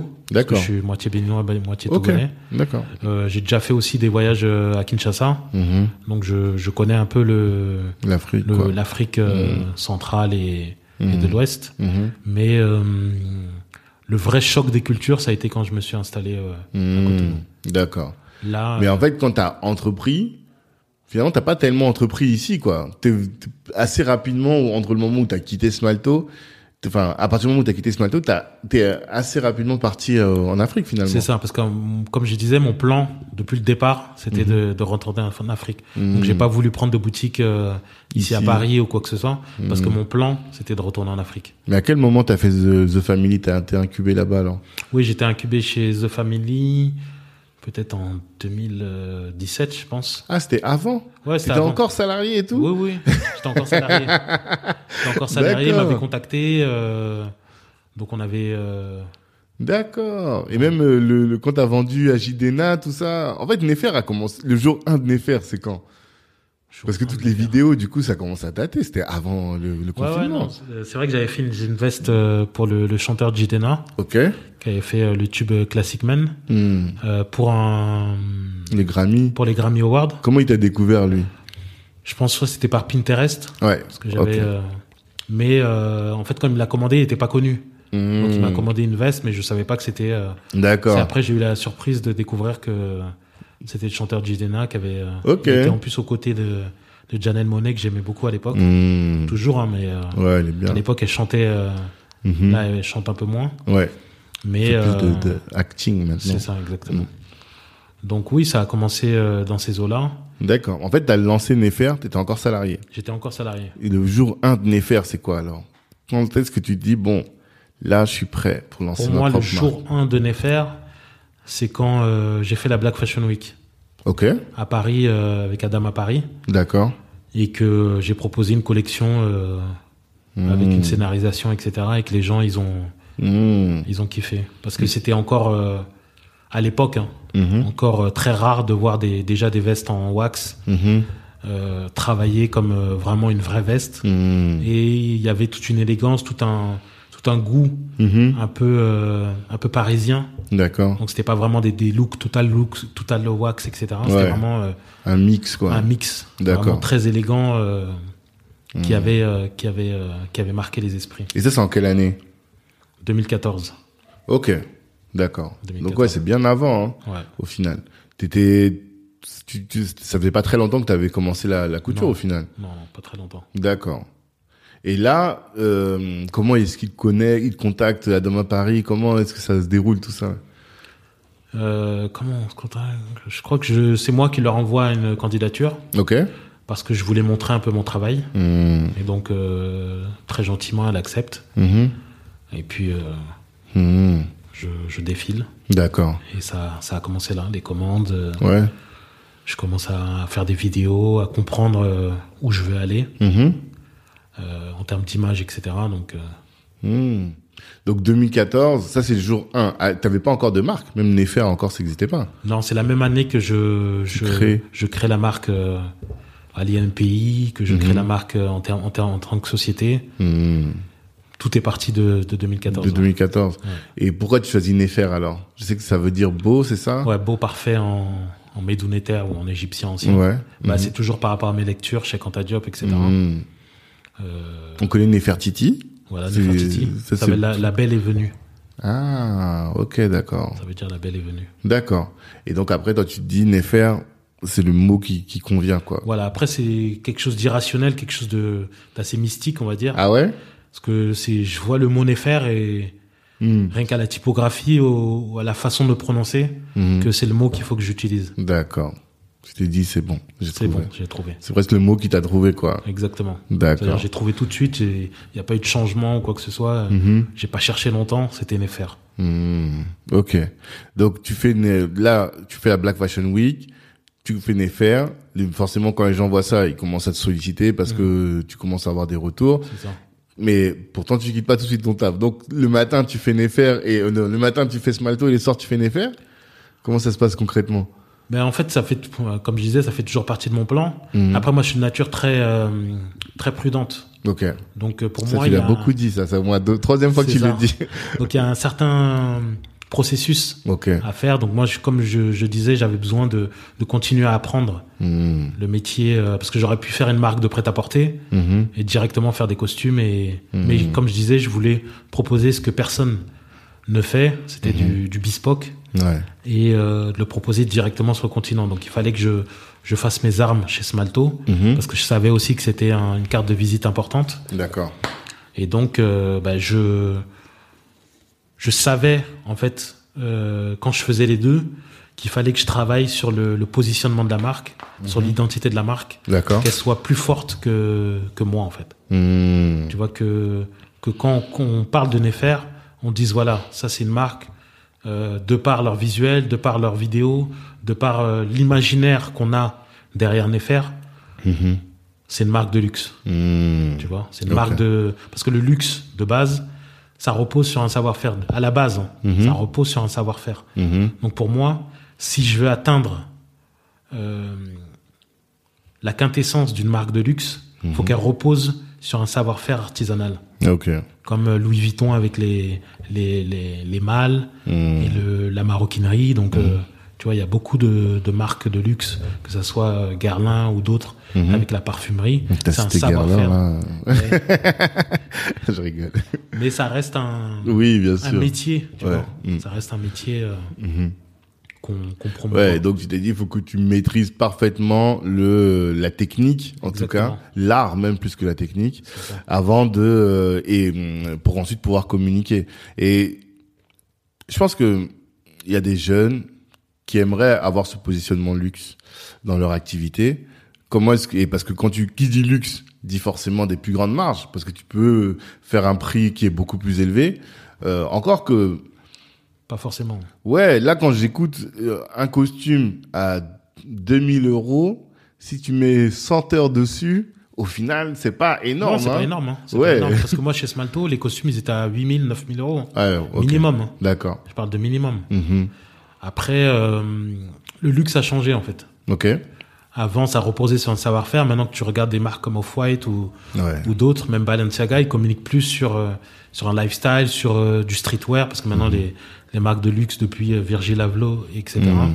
euh, c'est plus, c'est c'est ax- axé sur un- une certaine catégorie de, de clients, Mhm. donc des jeunes qui qui ont pas une sensibilité forcément au, au savoir-faire, mais plus Ouais. sensibilité au prix, aux influenceurs qui vont porter la marque. Mhm. Donc c'est différent. Mhm. Après pour les pour les clients que je vise et que avec lesquels je discute, Mhm. qui ont euh, 35, 40, 45 ans, voire plus, eux ils ont grandi dans une génération où vraiment euh, le travail à la main, le travail euh, Ça a de la valeur. ça a de la valeur. D'accord. Donc euh, effectivement le, le par rapport au nombre d'heures et le prix, en fait c'est vraiment le tu donnes ton âme dans dans ce vêtement. Mhm. C'est-à-dire tout à chaque point, à chaque euh, à chaque processus de la veste, Mhm. tu te poses des questions, tu regardes, tu tâtes, tu, tu vérifies que tout est bon. Donc il y a vraiment une, un travail de réflexion, de temps que tu mets dedans, qui en fait, même au final, même 1000 euros, c'est pas quantifiable. Mhm. Tu vois, c'est, c'est même pas un, un travail qui est quantifiable. Tu peux pas le, tu peux pas donner un prix sur, euh, sur Oui. du savoir-faire. Oui, mais aujourd'hui, quand on comprend le positionnement luxe, c'est effectivement c'est quelque chose qui est beaucoup plus exigeant parce que comme tu payes cher, bah les gens ils vont pas te louper quoi, ils vont t'attendre au tournant. Mais aussi tu te dis bon bah c'est à dire que je peux, euh, facturer quand même beaucoup de manière plus importante, quoi, tu vois. Parce que 8000 euros, quand même, c'est pas rien, tu vois. Et peut-être que le costume, en réalité, il revient à 1500 euros, mais que le reste, c'est le prestige que tu donnes à la marque et tout. Donc, ça attire beaucoup de monde. Mais, pour moi, c'est plus difficile encore de faire du luxe parce que du coup, c'est plus exigeant. Quel conseil, toi, tu peux donner à un jeune qui voudrait faire du luxe pour pouvoir positionner sa marque comme étant une marque de luxe? C'est ça un peu la question.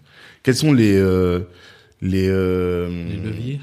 Les les leviers Ouais, les leviers et surtout les, les facteurs déterminants, tu vois. Parce que par exemple, je vois euh, le luxe souvent c'est épuré, tu vois. Tu fais pas des trucs très chargés. euh. Est-ce que c'est des choses Est-ce que tu as ce type de code là Euh, à la base, normalement, oui. C'est Mm. c'est quelque chose d'épuré parce que tu, tu communiques sur ton vêtement par rapport aux détails Mhm. et pas par rapport à, à- couleur criarde ou quoi que ce soit. Mhm. Mais après, tout dépend du client aussi que, tu Mhm. as et qui, qui, te, qui te pose un, une demande. D'accord. Mais euh, ce que je conseillerais aux gens qui, qui veulent lancer une marque de luxe, qui veulent euh, comprendre pourquoi les, les prix sont, sont, euh, sont déterminés comme ça. Mhm.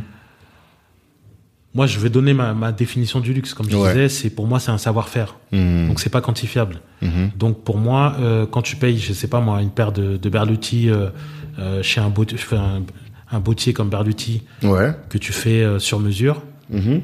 il y a un travail derrière, il y a un travail quasiment de, de recherche Mhm. sur la, la conformation de ton pied, etc. Mmh. Donc c'est à peu près la même chose que, que pour le costume. Mhm. Donc tu as c'est du temps passé pour te satisfaire qui est qui est qui peut pas être déterminé par un prix. Mhm. Après on détermine un prix parce qu'il faut payer euh, les loyers. Bien sûr. Parce qu'après, quand tu commences à ouvrir des boutiques, etc., ben, il faut un certain standing Dans les boutiques, à recevoir avec, euh, je sais pas, euh, par exemple chez Dior, on te reçoit avec du champagne, Mhm. etc. Donc il y a, il y a quand même un, tout un écosystème Mhm. qui fait que si tu veux nourrir euh, l'expérience, parce que le, le- le luxe de maintenant, c'est une expérience. Exactement. C'est une expérience. C'est-à-dire, raison. euh, Mm. moi, quand, euh, quand je discute avec un client, c'est cette expérience qu'il a, c'est discuter du costume qu'il va avoir. Ce qu'il peut pas faire avec du prêt-à-porter. Il prend ou il prend pas. Ouais. Là, il, il matérialise ce qu'il a imaginé dans son Mhm. costume. Donc, c'est vraiment une expérience qui, euh, qui est vraiment extraordinaire pour lui Mhm. et qui demande un, des certains moyens. Et du coup, qui est plus exigeante pour toi. C'est-à-dire que celui qui se positionne luxe, il faut qu'il sache que il va devoir faire plus que euh, celui qui va qui doit faire une boutique Zara pour dire les choses comme ça quoi tu vois. Parce que euh, quand tu arrives chez Zara tu dis bon de toute façon je l'ai payé 5 euros le t-shirt euh, si ça me va pas c'est pas grave. Ou alors que là euh, quand tu arrives chez la boutique euh, bah, Louis Vuitton qui est sur les champs tout, tout par exemple il y a euh, on va être très exigeant. Le client va être très exigeant. Et ça il faut que la personne qui fait le positionnement luxe il faut qu'elle le sache. Voilà, en fait, le, le luxe repose, et l'univers du luxe repose, comme je disais, sur l'expérience, Mhm. mais l'expérience de se sentir unique. Mhm. Tu vois, quand, quand, quand tu vas dans une grande boutique de luxe, pourquoi on te sert du champagne, pourquoi on te, te parle comme si euh, tu étais le, le client le, le plus important qu'ils ont Mhm. jamais eu depuis, Mhm. euh, que, depuis que, que leur boutique a existé. C'est, En fait, c'est ça, cette expérience. C'est-à-dire que quand tu discutes avec ton tailleur, quand tu rentres dans une boutique de luxe, faut qu'on sente que on t'attendait depuis des années, Mhm. tu vois Ah, vois. que euh, quand tu arrives, même si euh, Obama il arrive ou si euh, euh, Elon, Elon Musk arrive, c'est euh, c'est toi le plus important, Mhm. tu vois. C'est c'est cette expérience que le luxe euh, apporte quoi apporte. C'est-à-dire ce parce qu'aujourd'hui on est dans une dans un dans un dans une société très uniformisée Mhm. où euh, tout le monde suit euh, tout le monde, où euh, on te dit quoi faire, Mhm. où euh, t'es un numéro sur, t'as un Mhm. numéro de compte en banque, t'es un numéro de de, de passe Navigo, tu vois, t'es un Mhm. numéro en fait dans la machine. Mhm, mhm. Et se sentir deux heures, trois heures, mis à part mis à part, euh, Mhm. comme si euh, t'étais le seul au monde pour cette personne-là. C'est le plus important parce que dans, dans en psychologie, on dit que depuis notre enfance, ce qu'on cherche à la base, c'est l'attention. Hmm. Et ce qui est très important dans l'expérience de luxe, c'est que tu as toute l'attention du vendeur, tu as toute l'attention, je dirais même pas du vendeur, de. de je dirais quasiment de ton collaborateur. Mhm. Parce que tu n'es pas forcément un client, lui, c'est pas forcément un vendeur, Mhm. mais vous collaborez pour que tu sois satisfait au maximum, pour que tu, tu vives cette expérience comme la plus unique que tu pourras vivre euh, dans ta vie. Hmm. Donc c'est le but pour moi. Non, c'est hyper intéressant. Et effectivement, nous, on le voit à Black Fork, on a un chief of care, tu vois. Donc, son rôle à lui, c'est d'appeler chacun des adhérents et de prendre la température, de savoir, mais comment tu vas aujourd'hui? Quels sont tes besoins aujourd'hui? Tu vois? Et j'ai remarqué que les gens nous le disent toujours, euh, ah, ça, ça m'a beaucoup, tu vois, ça les a, ça les a beaucoup touchés. Et en fait, je me rends compte, sans pour autant que nous, on a un positionnement luxe, hein, Ouais, ouais. mais je me rends compte, nous, on a, on- c'est né de du Covid où ben tout le monde était dans son coin. euh, tu, ça se trouve, il y a des gens qui sont morts. Tu, les gens ne savaient pas, tu vois. Et on s'est dit, mais c'est pas possible. Tu peux pas avoir cette distance. Il faut qu'il y ait quelqu'un qui aille régulièrement prendre des nouvelles et tout. Et toi, comment tu le fais dans ta boîte ça? Comment est-ce que tu fais pour que chacun se sente unique? Est-ce que c'est juste le fait d'avoir un costume unique? Ou bien est-ce que tu crées un univers tout autour pour que les gens se disent? Parce que sur le marketing, tu fais des choses, ça on va en parler, mais au-delà du marketing, dans la, dans la relation client, comment tu fais? En fait, moi, j'ai j'ai fait de la philosophie, donc j'ai fait beaucoup de psychologie aussi. Ok. Donc je j'examine, j'écoute beaucoup. Mhm. Donc j'écoute le client. Mhm. Contrairement à certaines boutiques où on veut te vendre quelque chose, Mhm. moi je j'essaie de, t'écouter, de comprendre tes besoins, Mhm. de peut-être de voir si peut-être euh, tu vois, je vois par exemple quand un client il marche, je sais que peut-être il est plus euh, peut-être il a je vais pas dire des douleurs intérieures, mais il est un peu plus euh, introverti. Mhm. il est un peu plus il est pas sûr de lui tu vois donc c'est c'est un tu l'abordes différemment D'accord. tu l'écoutes beaucoup tu tu examines aussi son langage non verbal. Donc la manière dont il se tient euh, sa façon de parler l'intonation Mhm. tu vois tout ça c'est des, des des choses que tu dois analyser pour lui pour lui faire vivre justement cette expérience si quelqu'un c'est quelqu'un d'extraverti etc bah, tu vas lui proposer quelque chose qui va lui qui va le raffermir dans, dans entre guillemets son narcissisme en fait tu vois. si c'est quelqu'un d'introverti tu vas être un peu plus profond dans la discussion Ah, tu vas pas chercher à le bousculer, tu Non, vas pas du le tout. conforter dans ce qu'il est. Et... c'est ça. Ok, d'accord. en fait même dans la de, manière générale hein, Mhm. je, le- je le dis aux gens hein, mais dans les relations que vous avez avec les gens que ce soit amoureuses amicales etc prenez les gens comme ils sont Mhm. analysez d'abord essayez de pas parler Mhm.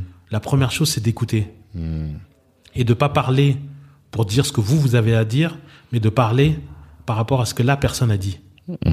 Parce que justement, c'est ce besoin de se sentir important, de se sentir écouté, qui est important pour l'autre personne. Mhm. Et c'est là où on revient encore sur l'humilité, c'est de pas euh, vouloir euh, asséner ses propres vérités, mais comprendre les vérités de l'autre, comprendre pourquoi il agit comme ça, pourquoi il est comme ça. Mhm. Donc c'est beaucoup de travail de psychologie en fait. Hmm, Ok. Et du coup, ça, ce n'est possible que dans une relation, on va dire, euh, sur mesure. Parce qu'en réalité, dans le prêt-à-porter, les gens, ils ont pas le temps. Ils ont pas le temps. T'arrives, tu passes, boum. Ils ont des chiffres à faire, ils voilà, ont des... exactement, exactement. Alors que dans une relation one-to-one comme ça, tu peux prendre le temps d'écouter la personne, de, Exactement. de t'adapter à ses besoins. Et du coup, toi, t'aurais pas pu faire du prêt-à-porter, en fait. Non, parce que déjà, je suis de nature très introverti. Hmm, Donc moi, euh, même me montrer sur les réseaux sociaux, c'est Ouais. c'est compliqué. D'accord. Euh, moi, je suis pas de nature. à- Tu vois, moi, j'ai j'ai des amis. Hein, Mhm. ils rentrent, euh, ils vont dans une soirée, ils connaissent personne. À la fin de la soirée, ils, Ils connaissent tout le monde. connaissent tout le monde. Moi, je suis dans une soirée, euh, je veux parler à personne. Ouais. Si on vient pas me parler, Mhm. c'est pas que je déteste les gens ou je me sens supérieur. hein. Mhm. C'est que je, je je vais être là, je vais analyser tout le monde, je vais comprendre euh, qui est narcissique, qui est, euh, qui a des blessures hein, émotionnelles. Tu vas être dans l'observation de. Je vais de être dans l'observation. D'accord. Exactement.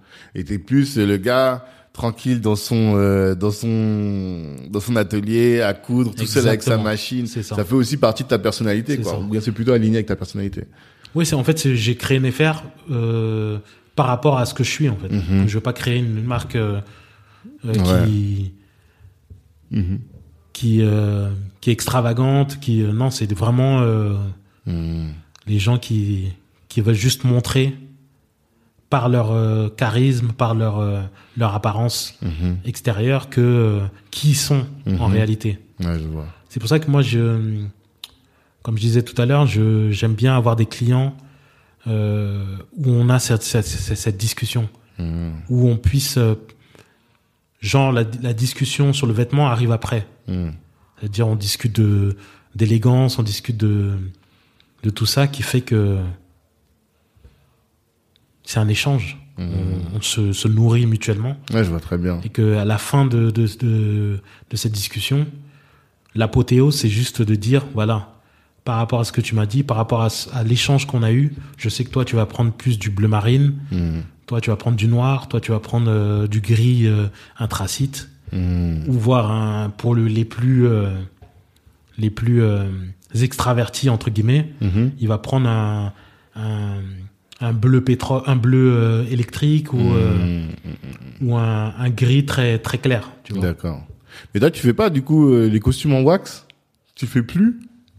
Très rarement où Ouais. je je mets ça après c'est à la demande du client hein, Ouais. où je mets des petites Des touches de wax, mais sinon de manière générale C'est pas ton truc. non c'est pas mon truc. Et que- à quoi est-ce que on peut reconnaître un costume Néfer Quand quelqu'un marche dans la rue, comment est-ce que je peux me dire lui, il a un Néfer, lui Est-ce qu'il y a un signe extérieur? Pas forcément, c'est plus par rapport au client Ouais. que tu vas tu vas déterminer ah, peut-être que lui euh, Hmm. c'est un client. Tu D'accord. vois, parce que euh, je vais donner des noms de marques, mais par exemple euh, à Londres, Mhm. sur comme je disais, sur la rue de Savile Row, Mhm. c'est une rue où il y a une vingtaine de tailleurs. Hmm. Donc tu peux tu tu peux pas dire, euh, je sais pas entre un Danson et Shepard et Henry Poole, Hmm. quelle est la différence? Ça, ça se joue à des détails Ouais. pour le commun des mortels qui est pas euh, Visible. qui est pas visible. D'accord. Donc c'est euh, une attitude, une façon de se tenir, Mhm. euh, une philosophie. Je pense que c'est plus ça. D'accord. Parce que le luxe, c'est pas ostentatoire à la base. Hmm. C'est vraiment, c'est vraiment l'essence de qui on est. D'accord. Donc il n'y a pas besoin forcément de de, de faire des, des, des, des grandes coupures euh, sur le vêtement pour euh, ça. C'est plus les gens qui veulent euh, qui veulent prouver. Oui. Quand toi t'as t'as- luxe, ça n'a rien à prouver. t'as rien à prouver, t'as Ok, un savoir-faire. Ouais. Tu peux te retrouver en Chine ou au milieu du Pacifique. Mhm. Tu sais toujours coudre. Hmm. Tu as toujours ton savoir-faire. Bien sûr. Donc t'as pas besoin de prouver que ton costume il est. En fait, vous le faites pour vous, que ce soit le client ou toi. Mhm. Vous le faites pour vous. C'est pour votre propre satisfaction. Hmm. Il y a pas de. On veut pas montrer. C'est pas de l'ostentatoire en fait. Ouais, je vois ce que tu veux dire. Ouais, c'est vraiment hyper intéressant.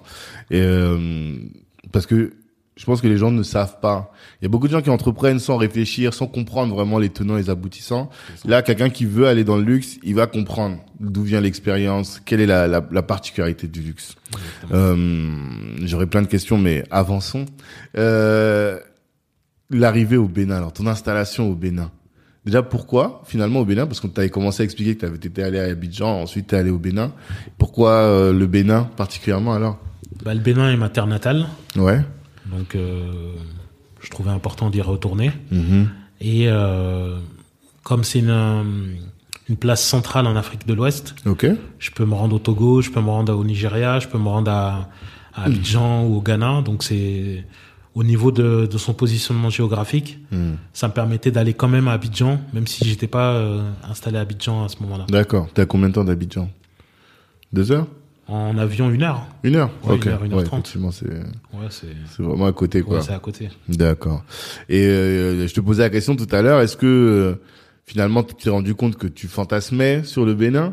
Ou bien est-ce que ça a été euh, la route de, de, de la route de Tars comme on dit les chrétiens ils disent tu vois Paul qui a eu les qui a été ébloui lorsqu'il est arrivé euh, à, à Tars, non? Toi comment tu l'as vu finalement? Euh, effectivement, je vais pas mentir, j'avais, hum, je fantasmais l'Afrique. en Ouais. Mhm. Parce que là, entre la réalité, c'est pour ça que je dis que tout le monde ne peut pas, enfin, toute la diaspora peut pas retourner en Afrique. Parce qu'il D'accord. faut être mentalement prêt. déjà. Ah ouais? Oui, oui. Il Mhm. faut avoir, euh, je me pensais humble. En fait, je l'étais pas. tu vois, par rapport à, Oui, je vois très bien à quoi tu fais référence. tu vois. Mhm. Donc, euh, j'avais tout à réapprendre. En fait, j'ai, j'ai vécu ce que, ce que je pensais pas vivre. C'est un, un choc culturel. Mais D'accord. c'est vraiment euh, psychique. OK. C'est-à-dire tout est différent. Mhm. la manière d'aborder les choses, euh, le rythme, Mhm. la façon de manger, la façon de, enfin tout était différent, même les clients étaient différents. Mhm. Enfin c'était vraiment, Mhm. j'étais, franchement j'étais déboussolé. Ah ouais? Oh non non, je, je suis sérieux. Déboussolé. Déboussolé. Bah, je ça m'étonne à chaque fois qu'on en parle, alors que bon, il y a quelqu'un, DJ à côté, je crois, c'est un Béninois. Ça te dit quelque chose?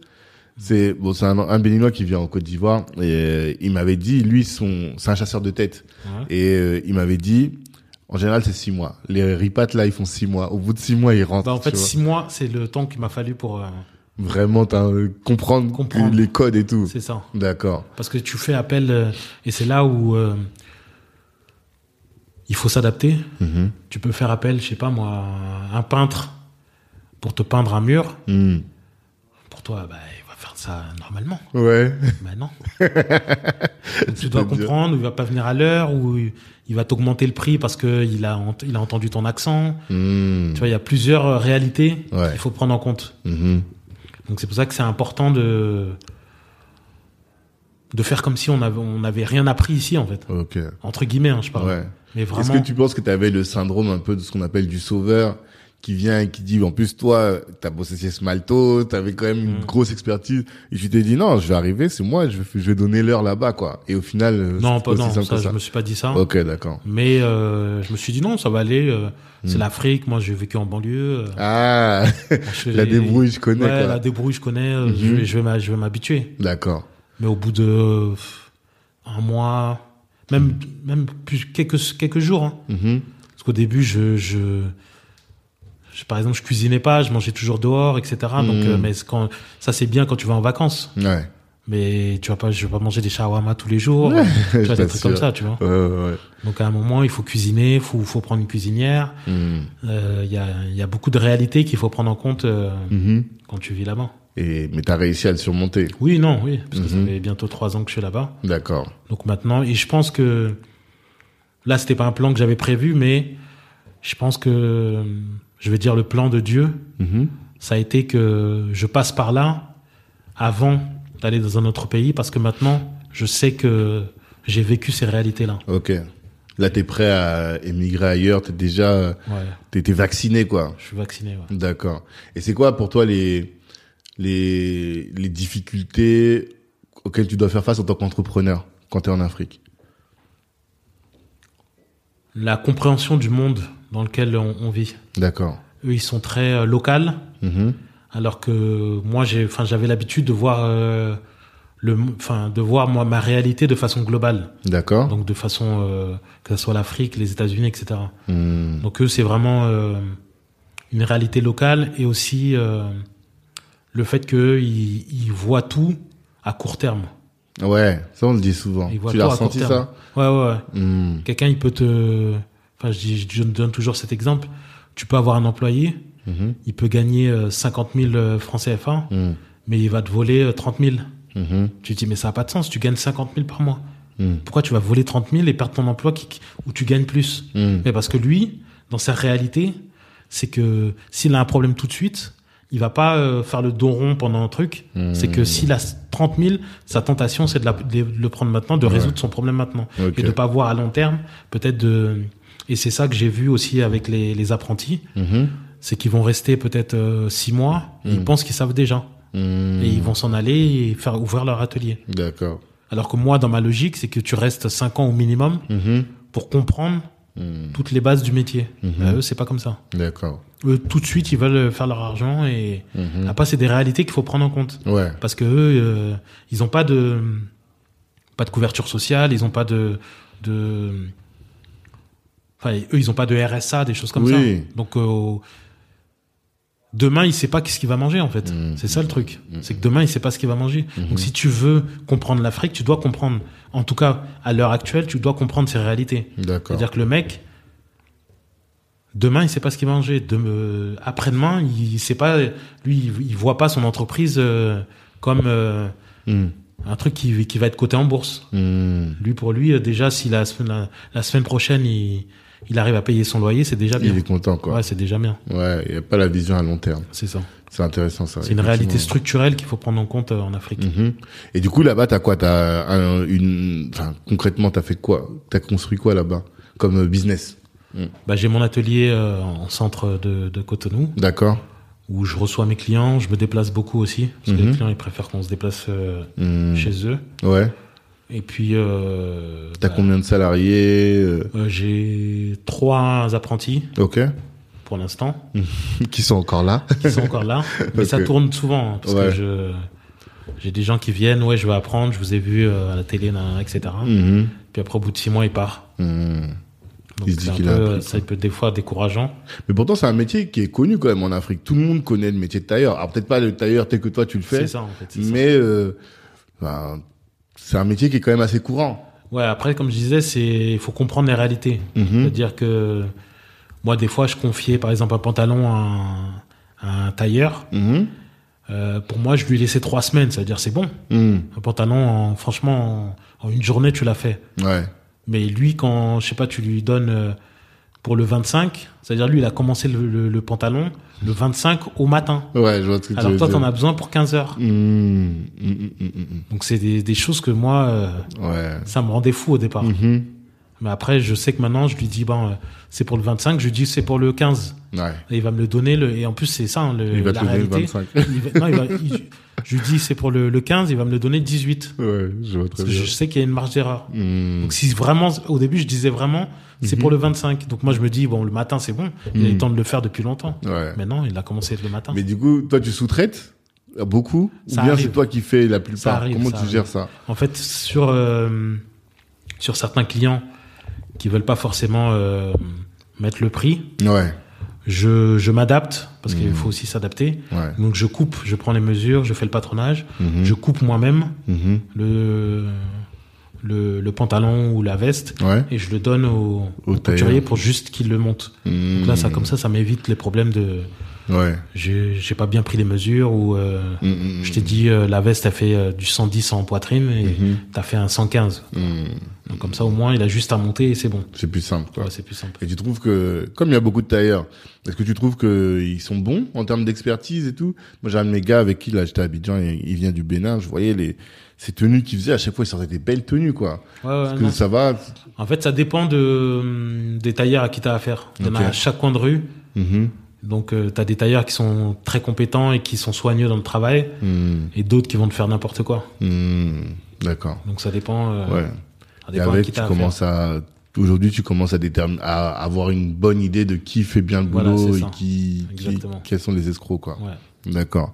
Est-ce que tu peux nous parler de ton projet avec les femmes en Côte d'Ivoire? Virginie m'a évoqué tout à l'heure. Est-ce Ouais. que tu peux en parler?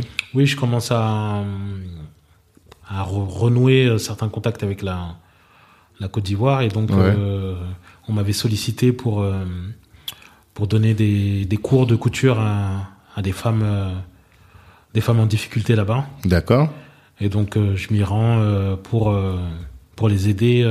ça peut être la dernière fois j'ai même fait euh, j'ai même fait des coussins, j'ai fait des enfin je je m'adapte aussi à pour Mhm. leur permettre en fait de, dans leur vie quotidienne Mhm. de travailler sur euh, sur la couture et de faire euh, de faire des, des choses qui leur permettent d'améliorer leur quotidien. Donc euh, j'ai même eu à faire des, des serviettes hygiéniques Ah ouais? Ouais, ouais, en coton. Donc D'accord. j'ai- j'ai patronné le, la serviette, c'était une nouvelle Mhm. expérience. Ouais, bien sûr. Donc euh, patronner le, la, la serviette hygiénique, j'ai Mhm. regardé un peu les mesures sur internet et tout. Mhm. Et après, euh, ben, ils ont elles ont fait leur propre euh, serviette Mhm. hygiénique en coton. Donc tu les accompagnes, tu les formes en fait à la couture, quoi. C'est ça. D'accord. Et Pour comment est-ce que ça est arrivé ce, ce projet? Que- on m'a sollicité. On Mhm. m'a sollicité, on, m'a demandé si ça m'intéressait de, de pouvoir former ces, ces femmes-là. Mhm. Et puis sans hésiter, parce que moi j'aime bien être dans le, dans le don, dans le partage. D'accord. Et puis si ça peut servir pour leur vie quotidienne de manière générale, Mhm. parce que je pense que que enfin, il y a une phrase biblique qui dit souvent euh, ce que vous avez reçu gratuitement, donnez-le gratuitement. Et donc Ouais, euh, je suis dans sûr. cette philosophie. euh, De partage, de, d'Ubuntu, que nous, nous on est très friands de ça, euh, ça. à Black Network. exactement. Cette idée de dire que je suis parce que nous sommes, et si je suis tout seul à manger, manger, manger, euh, j'aurais pas contribué finalement au développement de ce monde. exactement. Je vois très bien. Et euh, du coup, alors, c'est quoi tes projets à, à, hum, à Cotonou là? Tu restes à Cotonou? Ou tu vas bouger un peu? Je, je prévois un truck show, c'est-à-dire une, euh, boutique éphémère Ok. euh, à Abidjan Hmm. Au mois de, de juin. Ok. Et puis euh, faire le tour, euh, Togo, euh, toujours Cotonou, Ouais. Tu veux rayonner dans toute la sous-région, quoi. toute la sous-région. Et après, euh, bah, je continue à appliquer le plan euh, Mhm. que j'ai en tête. T'en es où dans le plan, là? C'était à quelle étape? Et quelle est la prochaine cours. étape? Il Tu vas pas nous cours. donner? Non. D'accord. Et là, t'es en France pourquoi? Euh, pour certains clients, Ok. par exemple ce matin, là où on enregistre le, le podcast, j'avais rendez-vous avec un client. Ok. Donc, euh, parce que ce qui est aussi difficile, c'est de de déterminer la conformation, conformation du client sans l'avoir vu. Hmm. J'ai eu souvent des clients qui m'ont envoyé juste les mesures Mhm. et au final ça allait pas parce que euh, soit le- la personne qui a pris les mesures était pas bonne Hmm. ou euh, la conformation parce que quelqu'un qui te prend les mesures il te le prend comme ça. Ouais, moi- conformation, t'as utilisé ce mot à plusieurs reprises. Nous, on Oui. connaît pas, ça me dirait. Enfin, c'est la morphologie on va dire. pour ok, euh, d'accord. Pour, Hmm. euh, pour avoir un langage plus plus universel. Hmm. Mais euh, par exemple moi quand je je prends je me contente pas juste de prendre les mesures. D'accord. Je regarde si justement il a il a du ventre, si le ventre est plus bas, Hmm. si le, le, le ventre est est bedonnant ou il est très dur. Tu vois il y a, il y a toutes ces Mhm. s'il a des bourrelets, si euh, il Ouais. est fort des bras, si tout ça tu peux pas le déterminer D'accord. si tu vois pas le client. Hmm. Tu vas important. adapter ensuite le tissu, pas que la coupe, même le tissu, tu vas parce que Si quelqu'un l'adapter. qui est assez fort ou musclé, je vais lui donner un tissu un peu plus résistant. Hmm. Que c'est quelqu'un qui est un peu filiforme, etc., qui est, qui est très léger dans la démarche, parce que je Mhm. regarde la démarche. Hmm. Je vais lui donner un tissu un peu plus, en- un peu plus fluide D'accord. pour accompagner justement sa démarche. Donc tout ça, c'était cette ex- expertise que je j'analyse avant de. Ok. Euh, on dit que c'est la fin du wax. Qu'est-ce que toi tu penses? La dernière fois, j'ai discuté avec quelqu'un qui m'a dit c'est fini le wax, ça fait la mode il y a quelques années, mais c'est fini. Est-ce que toi tu, tu es d'accord avec ça? Oui, le wax, euh, moi je l'ai utilisé euh, sur ma première collection. Mhm. Euh, parce que ben, c'était le tissu qui, qui était commun à toute, mais s- à toute l'Afrique, Mhm. mais en me disant que j'allais pas, euh, Faire que ça, quoi. pas faire que ça, parce que déjà à la base, euh, bah, c'est ça, c'est un tissu euh, hollandais Mhm. qui eux-mêmes ont pris des, des Ouais. Indonésiens. Donc c'est pas un- ça, ça, ça met pas en valeur le savoir-faire et la- l'artisanat que moi je, je prône. Tu vois, donc euh, que ça soit même les drapés italiens, etc. Euh, bah, c'est un savoir-faire, etc. Ouais. Euh, quand j'utilise par exemple du canvas, euh, du, du pain tissé Mhm. euh, pour certains clients à Cotonou, Mhm. bah, c'est un savoir-faire aussi qui est avec des métiers à tisser, des, des choses comme ça. Donc Mhm. c'est un peu comme comme peut faire Chanel ou des choses comme ça où vraiment ils travaillent sur sur la conception de, de, de tissus uniques et fait exact fait vraiment pour le client. D'accord. Et tu vois, j'avais, j'allais oublier d'ab- d'aborder un aspect. Euh, tout à l'heure, je te disais que dans le positionnement luxe, euh, il y a l'expérience client. Mais là où je trouve que tu as été fort, c'est sur le marketing. C'est-à-dire que tu t'es pas contenté de d'annoncer que tu faisais les choses. Vraiment, tu t'es mis à euh, balancer énormément de contenu. Et c'était quand? C'était euh, ça, c'était peut-être 2017-2018, non? Toutes les vidéos que tu que t'as Mm, t'as ouais, fait. mm, je crois ça ouais ben, 2016 2017. C'est ça, hein Ouais, 2016 2017. D'où ça t'est venu ça? Parce que bah, tu vois le podcast c'est du contenu. Nous en tout cas on a cette idée de dire quand vous faites du business, il faut que vous investissiez dans le marketing. Que tu peux faire le plus beau costume du monde, mais si personne le connaît, ouais, tu, tu peux. ok. Si personne ne le connaît, euh, bah ça va jamais marcher quoi, tu vois. Alors que toi, du coup, tu as créé du contenu qui fait que tout le monde a pu voir le truc, même il y avait une expérience, tu vois, autour de. Là, on est dans les locaux de groomers et je trouve que eux, quand, ce qui, là où ils sont forts, c'est d'avoir créé, par exemple, des lieux qui sont Instagrammables. Ce qui fait que quand tu vas dans le truc, t'as envie de prendre des photos, t'as envie de, ça. pour que ça reste marqué dans l'esprit du client, quoi, tu vois. Et toi, d'où est-ce que ça te vient, ça? Est-ce que c'est parce que t'as fait euh, des études de marketing avant? Enfin, quel conseil tu peux donner aux gens sur ça? Euh, moi, j'ai toujours été euh, un fan de, de Steve Jobs. Donc, J'ai Mhm. beaucoup étudié euh, Apple, D'accord, la manière de communiquer. d'accord. Et euh, d'ailleurs, à l'époque, leur, euh, leur slogan, c'était euh, Be Different. Mhm. Donc c'était être différent, tu vois. Ah, ok. Donc, je pense que pour réussir son, sa stratégie marketing, Mhm. il faut avoir une vision. Il faut savoir comment tu veux que ta marque soit perçue dans 10 ans, 20 ans ou 30 ans?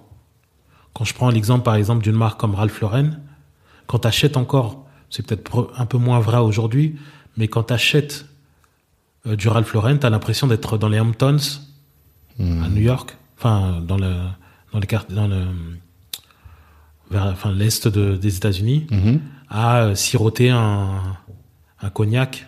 vois?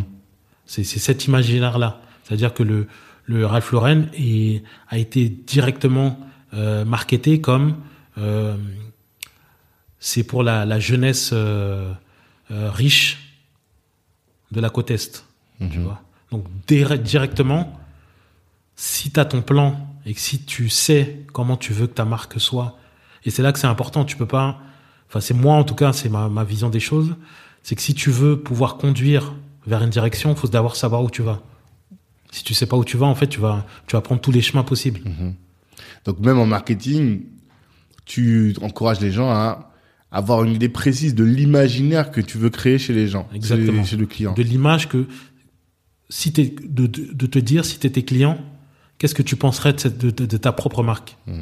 Tu vois? En termes d'image, parce qu'en fait, l'image, le son, la vidéo, tout ça, c'est des. C'est. C'est des choses qui déterminent comment les gens ils te perçoivent. Même dans la vie en général, hein, quand tu arrives dans une pièce, on regarde comment tu es habillé, ensuite on regarde euh, comment tu parles, comment tu te tiens, si tu te tiens droit, si tu as du charisme. Donc, euh, comme je disais, moi, je fais beaucoup de, de, de je fais, j'étudie beaucoup le langage non verbal, et par ton langage non verbal, on peut déterminer qui tu es. Tu vois, tu peux masquer parce qu'il y a des gens qui masquent leur euh, leur insécurité en étant euh, un peu foufou, en parlant plus fort. Ou Oui. Oui, oui, oui. Là, tu le remarques. Tu vois, Mm. les gens qui font attention, ils le remarquent. Mhm. Tu vois, donc c'est ça. Comment on perçoit ta marque sans qu'elle parle. Mhm. On regarde une image, on se dit, sa marque c'est du, du luxe, sa marque elle veut communiquer à une telle euh, clientèle, euh, c'est du savoir-faire, sa marque elle veut toucher tel type de personne. C'est vraiment ça qui qu'il faut euh, qu'il faut déterminer avant même de lancer ta marque, avant de de sortir le premier produit. Mhm. D'accord. Et euh, t'investis du coup aussi beaucoup. Est-ce que euh, t'as une idée de combien t'as investi dans toutes ces vidéos? Parce que moi je regardais, je trouvais que c'était très léché, tu vois. Ouais, Il y avait un vrai boulot. Euh, Il y a plein de gens qui hésitent à euh, miser, tu vois, sur le marketing. Est-ce que tu as une idée de combien tu as dépensé pour toutes ces vidéos, vidéos? Franchement, plus vraiment, mais comme- par rapport à ce que tu dis, justement, euh, les gens qui hésitent à mettre dans le marketing, Hmm. ça dépend de ce qu'ils cherchent. Si tu veux une marque qui dure euh, 20 ans, 30 ans, Hmm. faut poser les bases de ce, qui, de ce que les gens vont penser dans 20 ans, 30 ans. Hmm. Donc moi, au début, euh, tout ce que je vendais, tout ce que je gagnais, je gagnais rien dans ma poche. Je- J'investissais, comme tu disais, dans, Tout. dans, des, dans des réalisateurs, des, des vrais, qui faisaient euh, du cinéma, etc. Quand D'accord. j'ai pris Rick Boinet, quand tu regardes le film d'Eric Boinet que j'ai fait avec Nefer, Mhm. bah c'est comme si c'était un film Tout que j'avais. euh, Après, c'est aussi moi mon ma vision Ouais. des choses, de, de Ton comment je voyais pour la- euh, le cinéma. exactement, parce que moi je voulais raconter une histoire. Pour moi, Nefer est une histoire. C'est l'histoire d'une génération Mhm. qui euh, qui veut être, Mhm. qui veut euh, qui veut impacter son environnement. Mhm. Pour moi, c'était cette cette cette, euh, cette idée avec Nefer. Hmm. Qu'on se dise que quand je porte un costume Nefer, je fais partie intégrante du système euh, africain, du système noir, Mhm. pour qu'on s'émancipe culturellement, éducativement et bah, économiquement. Donc c'est ça qui, qui a fait que moi j'ai pris cette direction. Mhm. Mais les gens qui veulent euh, qui veulent créer une marque qui va durer sur le, le temps, faut qu'ils sacrifient leurs revenus au départ Mhm. pour poser les bases de ce qui va euh, Hmm. marquer l'identité de leur, de leur marque. C'est ça. Toi, tu as choisi de le faire via un film, mais il y a d'autres moyens. Ils auraient pu faire d'autres moyens. Mais tout en tout cas, l'idée, c'est de dire prends conscience que c'est la, la marque que tu vas créer qui va perdurer et donne-toi les moyens de créer quelque chose qui va s'ancrer dans les esprits. quoi. Exactement. D'accord. Et t'es encore dans cette dynamique parce que là, je vois, vous êtes venu avec une grosse équipe, vidéo, tout ça. Là, t'as toujours cette vision-là, quoi. Oui, Encore toujours, aujourd'hui. toujours, toujours. Là, je me suis calmé un peu plus euh, Mhm. parce que je travaille justement sur le sur le plan. Mhm. Mais euh, à l'avenir, si Dieu le permet, euh, que ça soit dans les boutiques ou quoi que ce soit, Mhm. il y aura ce travail-là d'expérience de. Enfin, si si Dieu le permet et que je crée euh, mes boutiques, Mhm. par la boutique, tu vas comprendre que c'est du Néfer. Ok. Par le, mix entre euh, le savoir-faire français, l'art de vivre français Mhm. et l'héritage africain, le, tu vas comprendre que t'es chez Néfer. D'accord. Ouais, j'essaie de se souvenir toujours de Goya, que tu connais probablement Très aussi. bien ouais, aussi. J'ai vu, euh, je voyais la boutique à Paris. Là, j'ai vu celle de, De- de Dakar. De Dakar, voilà. Ouais. Tu vois, c'est une expérience, quoi. Exactement. C'est pas juste il a mis des chaussures dans un local n'importe dans n'importe quel local. Tu crées quelque chose qui fait que tu tu te sens que voilà, là je suis chez Goya quoi. C'est ça, c'est Mm. ça. Ok. D'accord. C'est franchement euh, hyper intéressant. Merci pour euh, tous ces éléments. Je pense que les gens vont vont apprendre en écoutant tout ça. J'ai quelques questions pour terminer. J'aurais plein de choses à dire, mais on a dit qu'on n'allait pas faire trop long comme épisode. mais quelques questions pour terminer. Euh, la première, c'est que bah toi justement, t'es ancré dans ton africanité. Et euh, comment est-ce que tu considères que ta négritude fait de toi un entrepreneur différent Qu'est-ce qui fait la différence dans ta manière d'entreprendre du fait que tu sois africain ou que tu te revendiques en tant qu'africain? Je pense que c'est la manière d'aborder les choses. D'accord La manière d'aborder les choses. euh, Moi, après, je suis très spirituel. Mhm. Donc, euh, en général, l'Africain est très. Enfin, moi, quand je. Parce que je vis en Afrique maintenant, Mm. je sais que l'Africain est très connecté avec la nature, etc. Donc, je ressens beaucoup les choses. Mm. Je. Donc, je pense que c'est par rapport à, à la France, où c'est plus. euh, Je crois que c'est cartésien qu'on dit. Ouais, cartésien. Là, c'est beaucoup plus spirituel. Je sens les choses. Je. Mhm. Tu vois, je je fais pas les choses pour euh, pour faire du chiffre, mais pour euh, pour créer quelque chose, pour créer une, une expérience, pour créer un un rapport avec la personne. Mhm. D'accord. C'est ça où c'est un peu différent. Mhm. Euh, et puis, comme je disais, c'est dans la manière de de communiquer sur euh, sur l'identité de mes frères. Mm. C'est-à-dire quand tu regardes un peu les les euh, l'imagerie que j'ai créée depuis le départ, Mhm. c'est de rendre l'homme noir fier et et digne De ses ancêtres Mhm. d'une autre manière, mais de de lui faire comprendre que ça soit quand il porte un Néfer ou, quoi- ou quoi que ce soit, en dehors de Néfer même, hein, Mhm. mais qui se sente euh, prendre place intégralement dans, dans la société, quelle que soit la société où il va, Mhm. qui se sentent euh, investis de l'héritage de ses ancêtres, qui, les, qui, les, qui, qui perpétuent cet héritage parce que les, les ancêtres, ils étaient fiers, ils étaient, euh, ils comprenaient le monde dans lequel ils étaient. Tu vois qu'on est inventeur des mathématiques, de la géométrie, de l'astrologie, c'est parce qu'on a observé, parce qu'on a, on a compris comment le monde fonctionnait, et c'est ça qu'on doit retrouver. Tu vois, c'est de, de, en dehors de ce qu'on peut faire, c'est de retrouver la place pour laquelle on a été créé. Et je le dis à chaque fois, l'homme noir n'a pas été créé euh, de façon aléato- aléatoire. Il a été créé pour être euh, le guide, pour être celui qui va donner l'heure. Et en ce moment, tu le vois dans la mode, dans plusieurs, euh, dans plusieurs domaines, c'est l'homme noir qui dicte les tendances, qui dicte ce que, va les- ce que vont porter les gens. Tu vois, en tout cas dans mon, dans mon métier.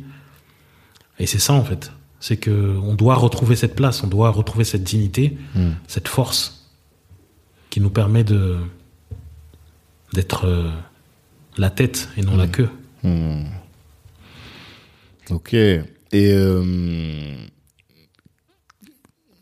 il y a euh, des, des statistiques qui disent que les entrepreneurs sont plus exposés que les autres aux problèmes de santé mentale. Est-ce que euh, toi, t'en es conscient? Qu'est-ce que tu fais pour euh, garder cet équilibre?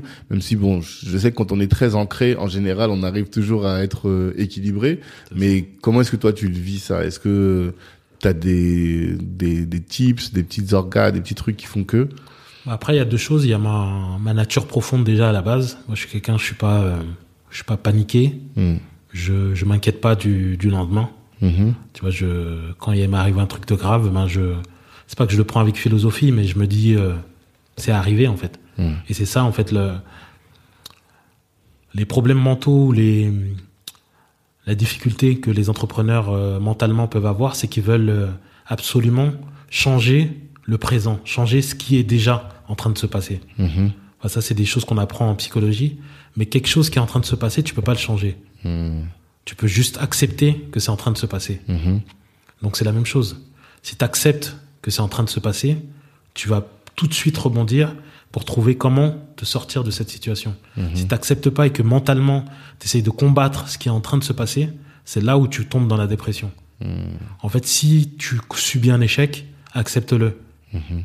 Dis-toi, bon, j'ai échoué là, je vais passer à autre chose et euh, améliorer telle chose, changer telle chose. Si tu vois que tu gagnes pas d'argent, pose-toi la question, tu t'a- tu t'arrêtes, tu dis, bon, peut-être que faut que je change cette manière de parler, peut-être qu'il faut que je change l'approche à laquelle je suis en train de, Mm. de faire euh, mon business.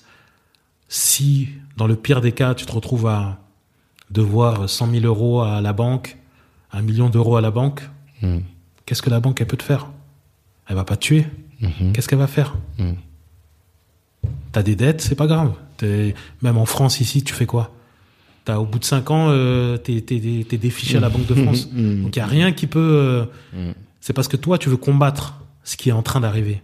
Si tu le laisses passer, tout va bien se passer. sur l'avenir, sur comment tu vas changer les choses à l'avenir, comment Et tu après, vas je, je, je citerai toujours euh, une parole biblique de. Jésus qui disait euh, À chaque jour suffit sa peine. Donc, euh, essaye pas de, de te remémorer le passé en disant euh, on m'a fait ci, on m'a fait ça. Le passé est passé. Essaye pas de d'anticiper le présent, bon, un minimum, parce qu'il faut que tu aies ta vision, Mhm. mais vis le moment présent. La chose est en train de se passer, essaye pas de la combattre mentalement. Mm.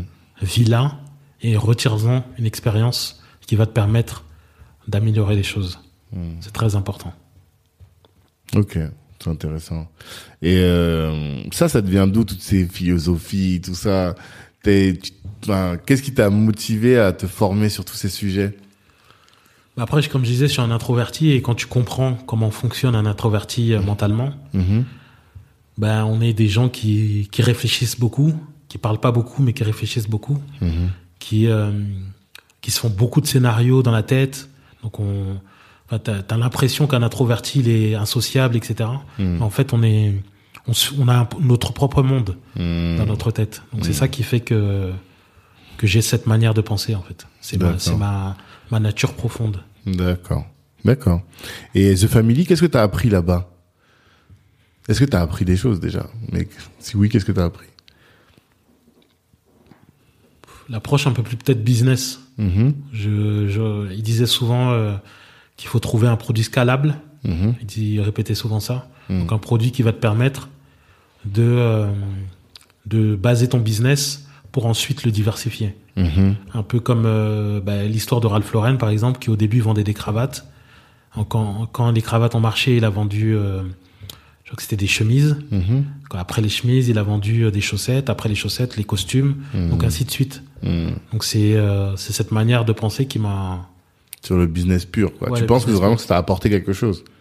Oui, parce qu'on retire toujours de quelque chose de, de toutes les expériences de toutes ces expériences, même si euh, je suis pas resté très longtemps là-bas. Je suis Mm. resté peut-être euh, trois mois. Ça. D'accord, ok. Euh, j'ai Mm. appris des choses. J'ai- retenu ce qu'on a pu m'apprendre et j'ai laissé ce que je- j'estimais euh, ne pas être adapté parce que c'est plus Tech, startups, euh, tech, startup, etc. mm, Donc c'était mm. pas forcément adaptable. La philosophie est pas la même Mhm. que pour un, un artisan tailleur. D'accord. C'est complètement différent. Ok. Ok. Et dernière question. Si tu voulais que les gens qui ont écouté ce podcast là de presque deux heures, qu'est-ce que tu veux Ah, Ça fait deux heures que déjà 1h47. Ah ouais. Qu'est-ce que tu veux que les gens retiennent absolument? Que euh, repartent pas sans avoir retenu cet élément-là de toi. Bah, je vais répéter euh, ce que j'ai dit au départ. Mhm. C'est l'humilité. Mm. Toujours euh, ne jamais penser qu'on apprend, qu'on sait déjà. Toujours se remettre en question, Mhm. que ça soit avec les clients, comme on disait tout à l'heure, que ça soit euh, avec tes partenaires, que ça soit au niveau de ton propre travail. Toujours te demander comment tu peux améliorer les choses. C'est l'humilité. Ouais, l'humilité, il faut un maximum d'humilité. Pour avancer et, et réussir. Ok. Bah, je te remercie Daniel. Merci. Et euh, bah, on te souhaite de la réussite pour la suite, que euh, on va voir des boutiques à Abidjan, en Afrique, partout, partout, partout, et euh, que tu continues de, de t'épanouir dans cette activité. C'est Très gentil. Je t'en prie. Et euh, à tous, je vous dis rendez-vous vendredi prochain pour euh, un nouvel invité aussi inspirant que Daniel Tou. Force à tous. Ciao. Merci, merci, merci d'avoir pris le temps d'écouter cet épisode jusqu'au bout. Pendant l'écoute, vous vous êtes sûrement dit que ce contenu pouvait intéresser un de vos proches. Eh bien, partagez. C'est ce qui va nous aider à faire grandir le podcast. Si Black Network vous intéresse, vous pouvez nous rejoindre. On apporte à nos adhérents du réseau, de la visibilité, de la formation et plus largement en tout cas des opportunités. Les ambitieux sont chez Black Network. La réussite est notre objectif, l'Ubuntu est notre moyen de l'atteindre. Peace.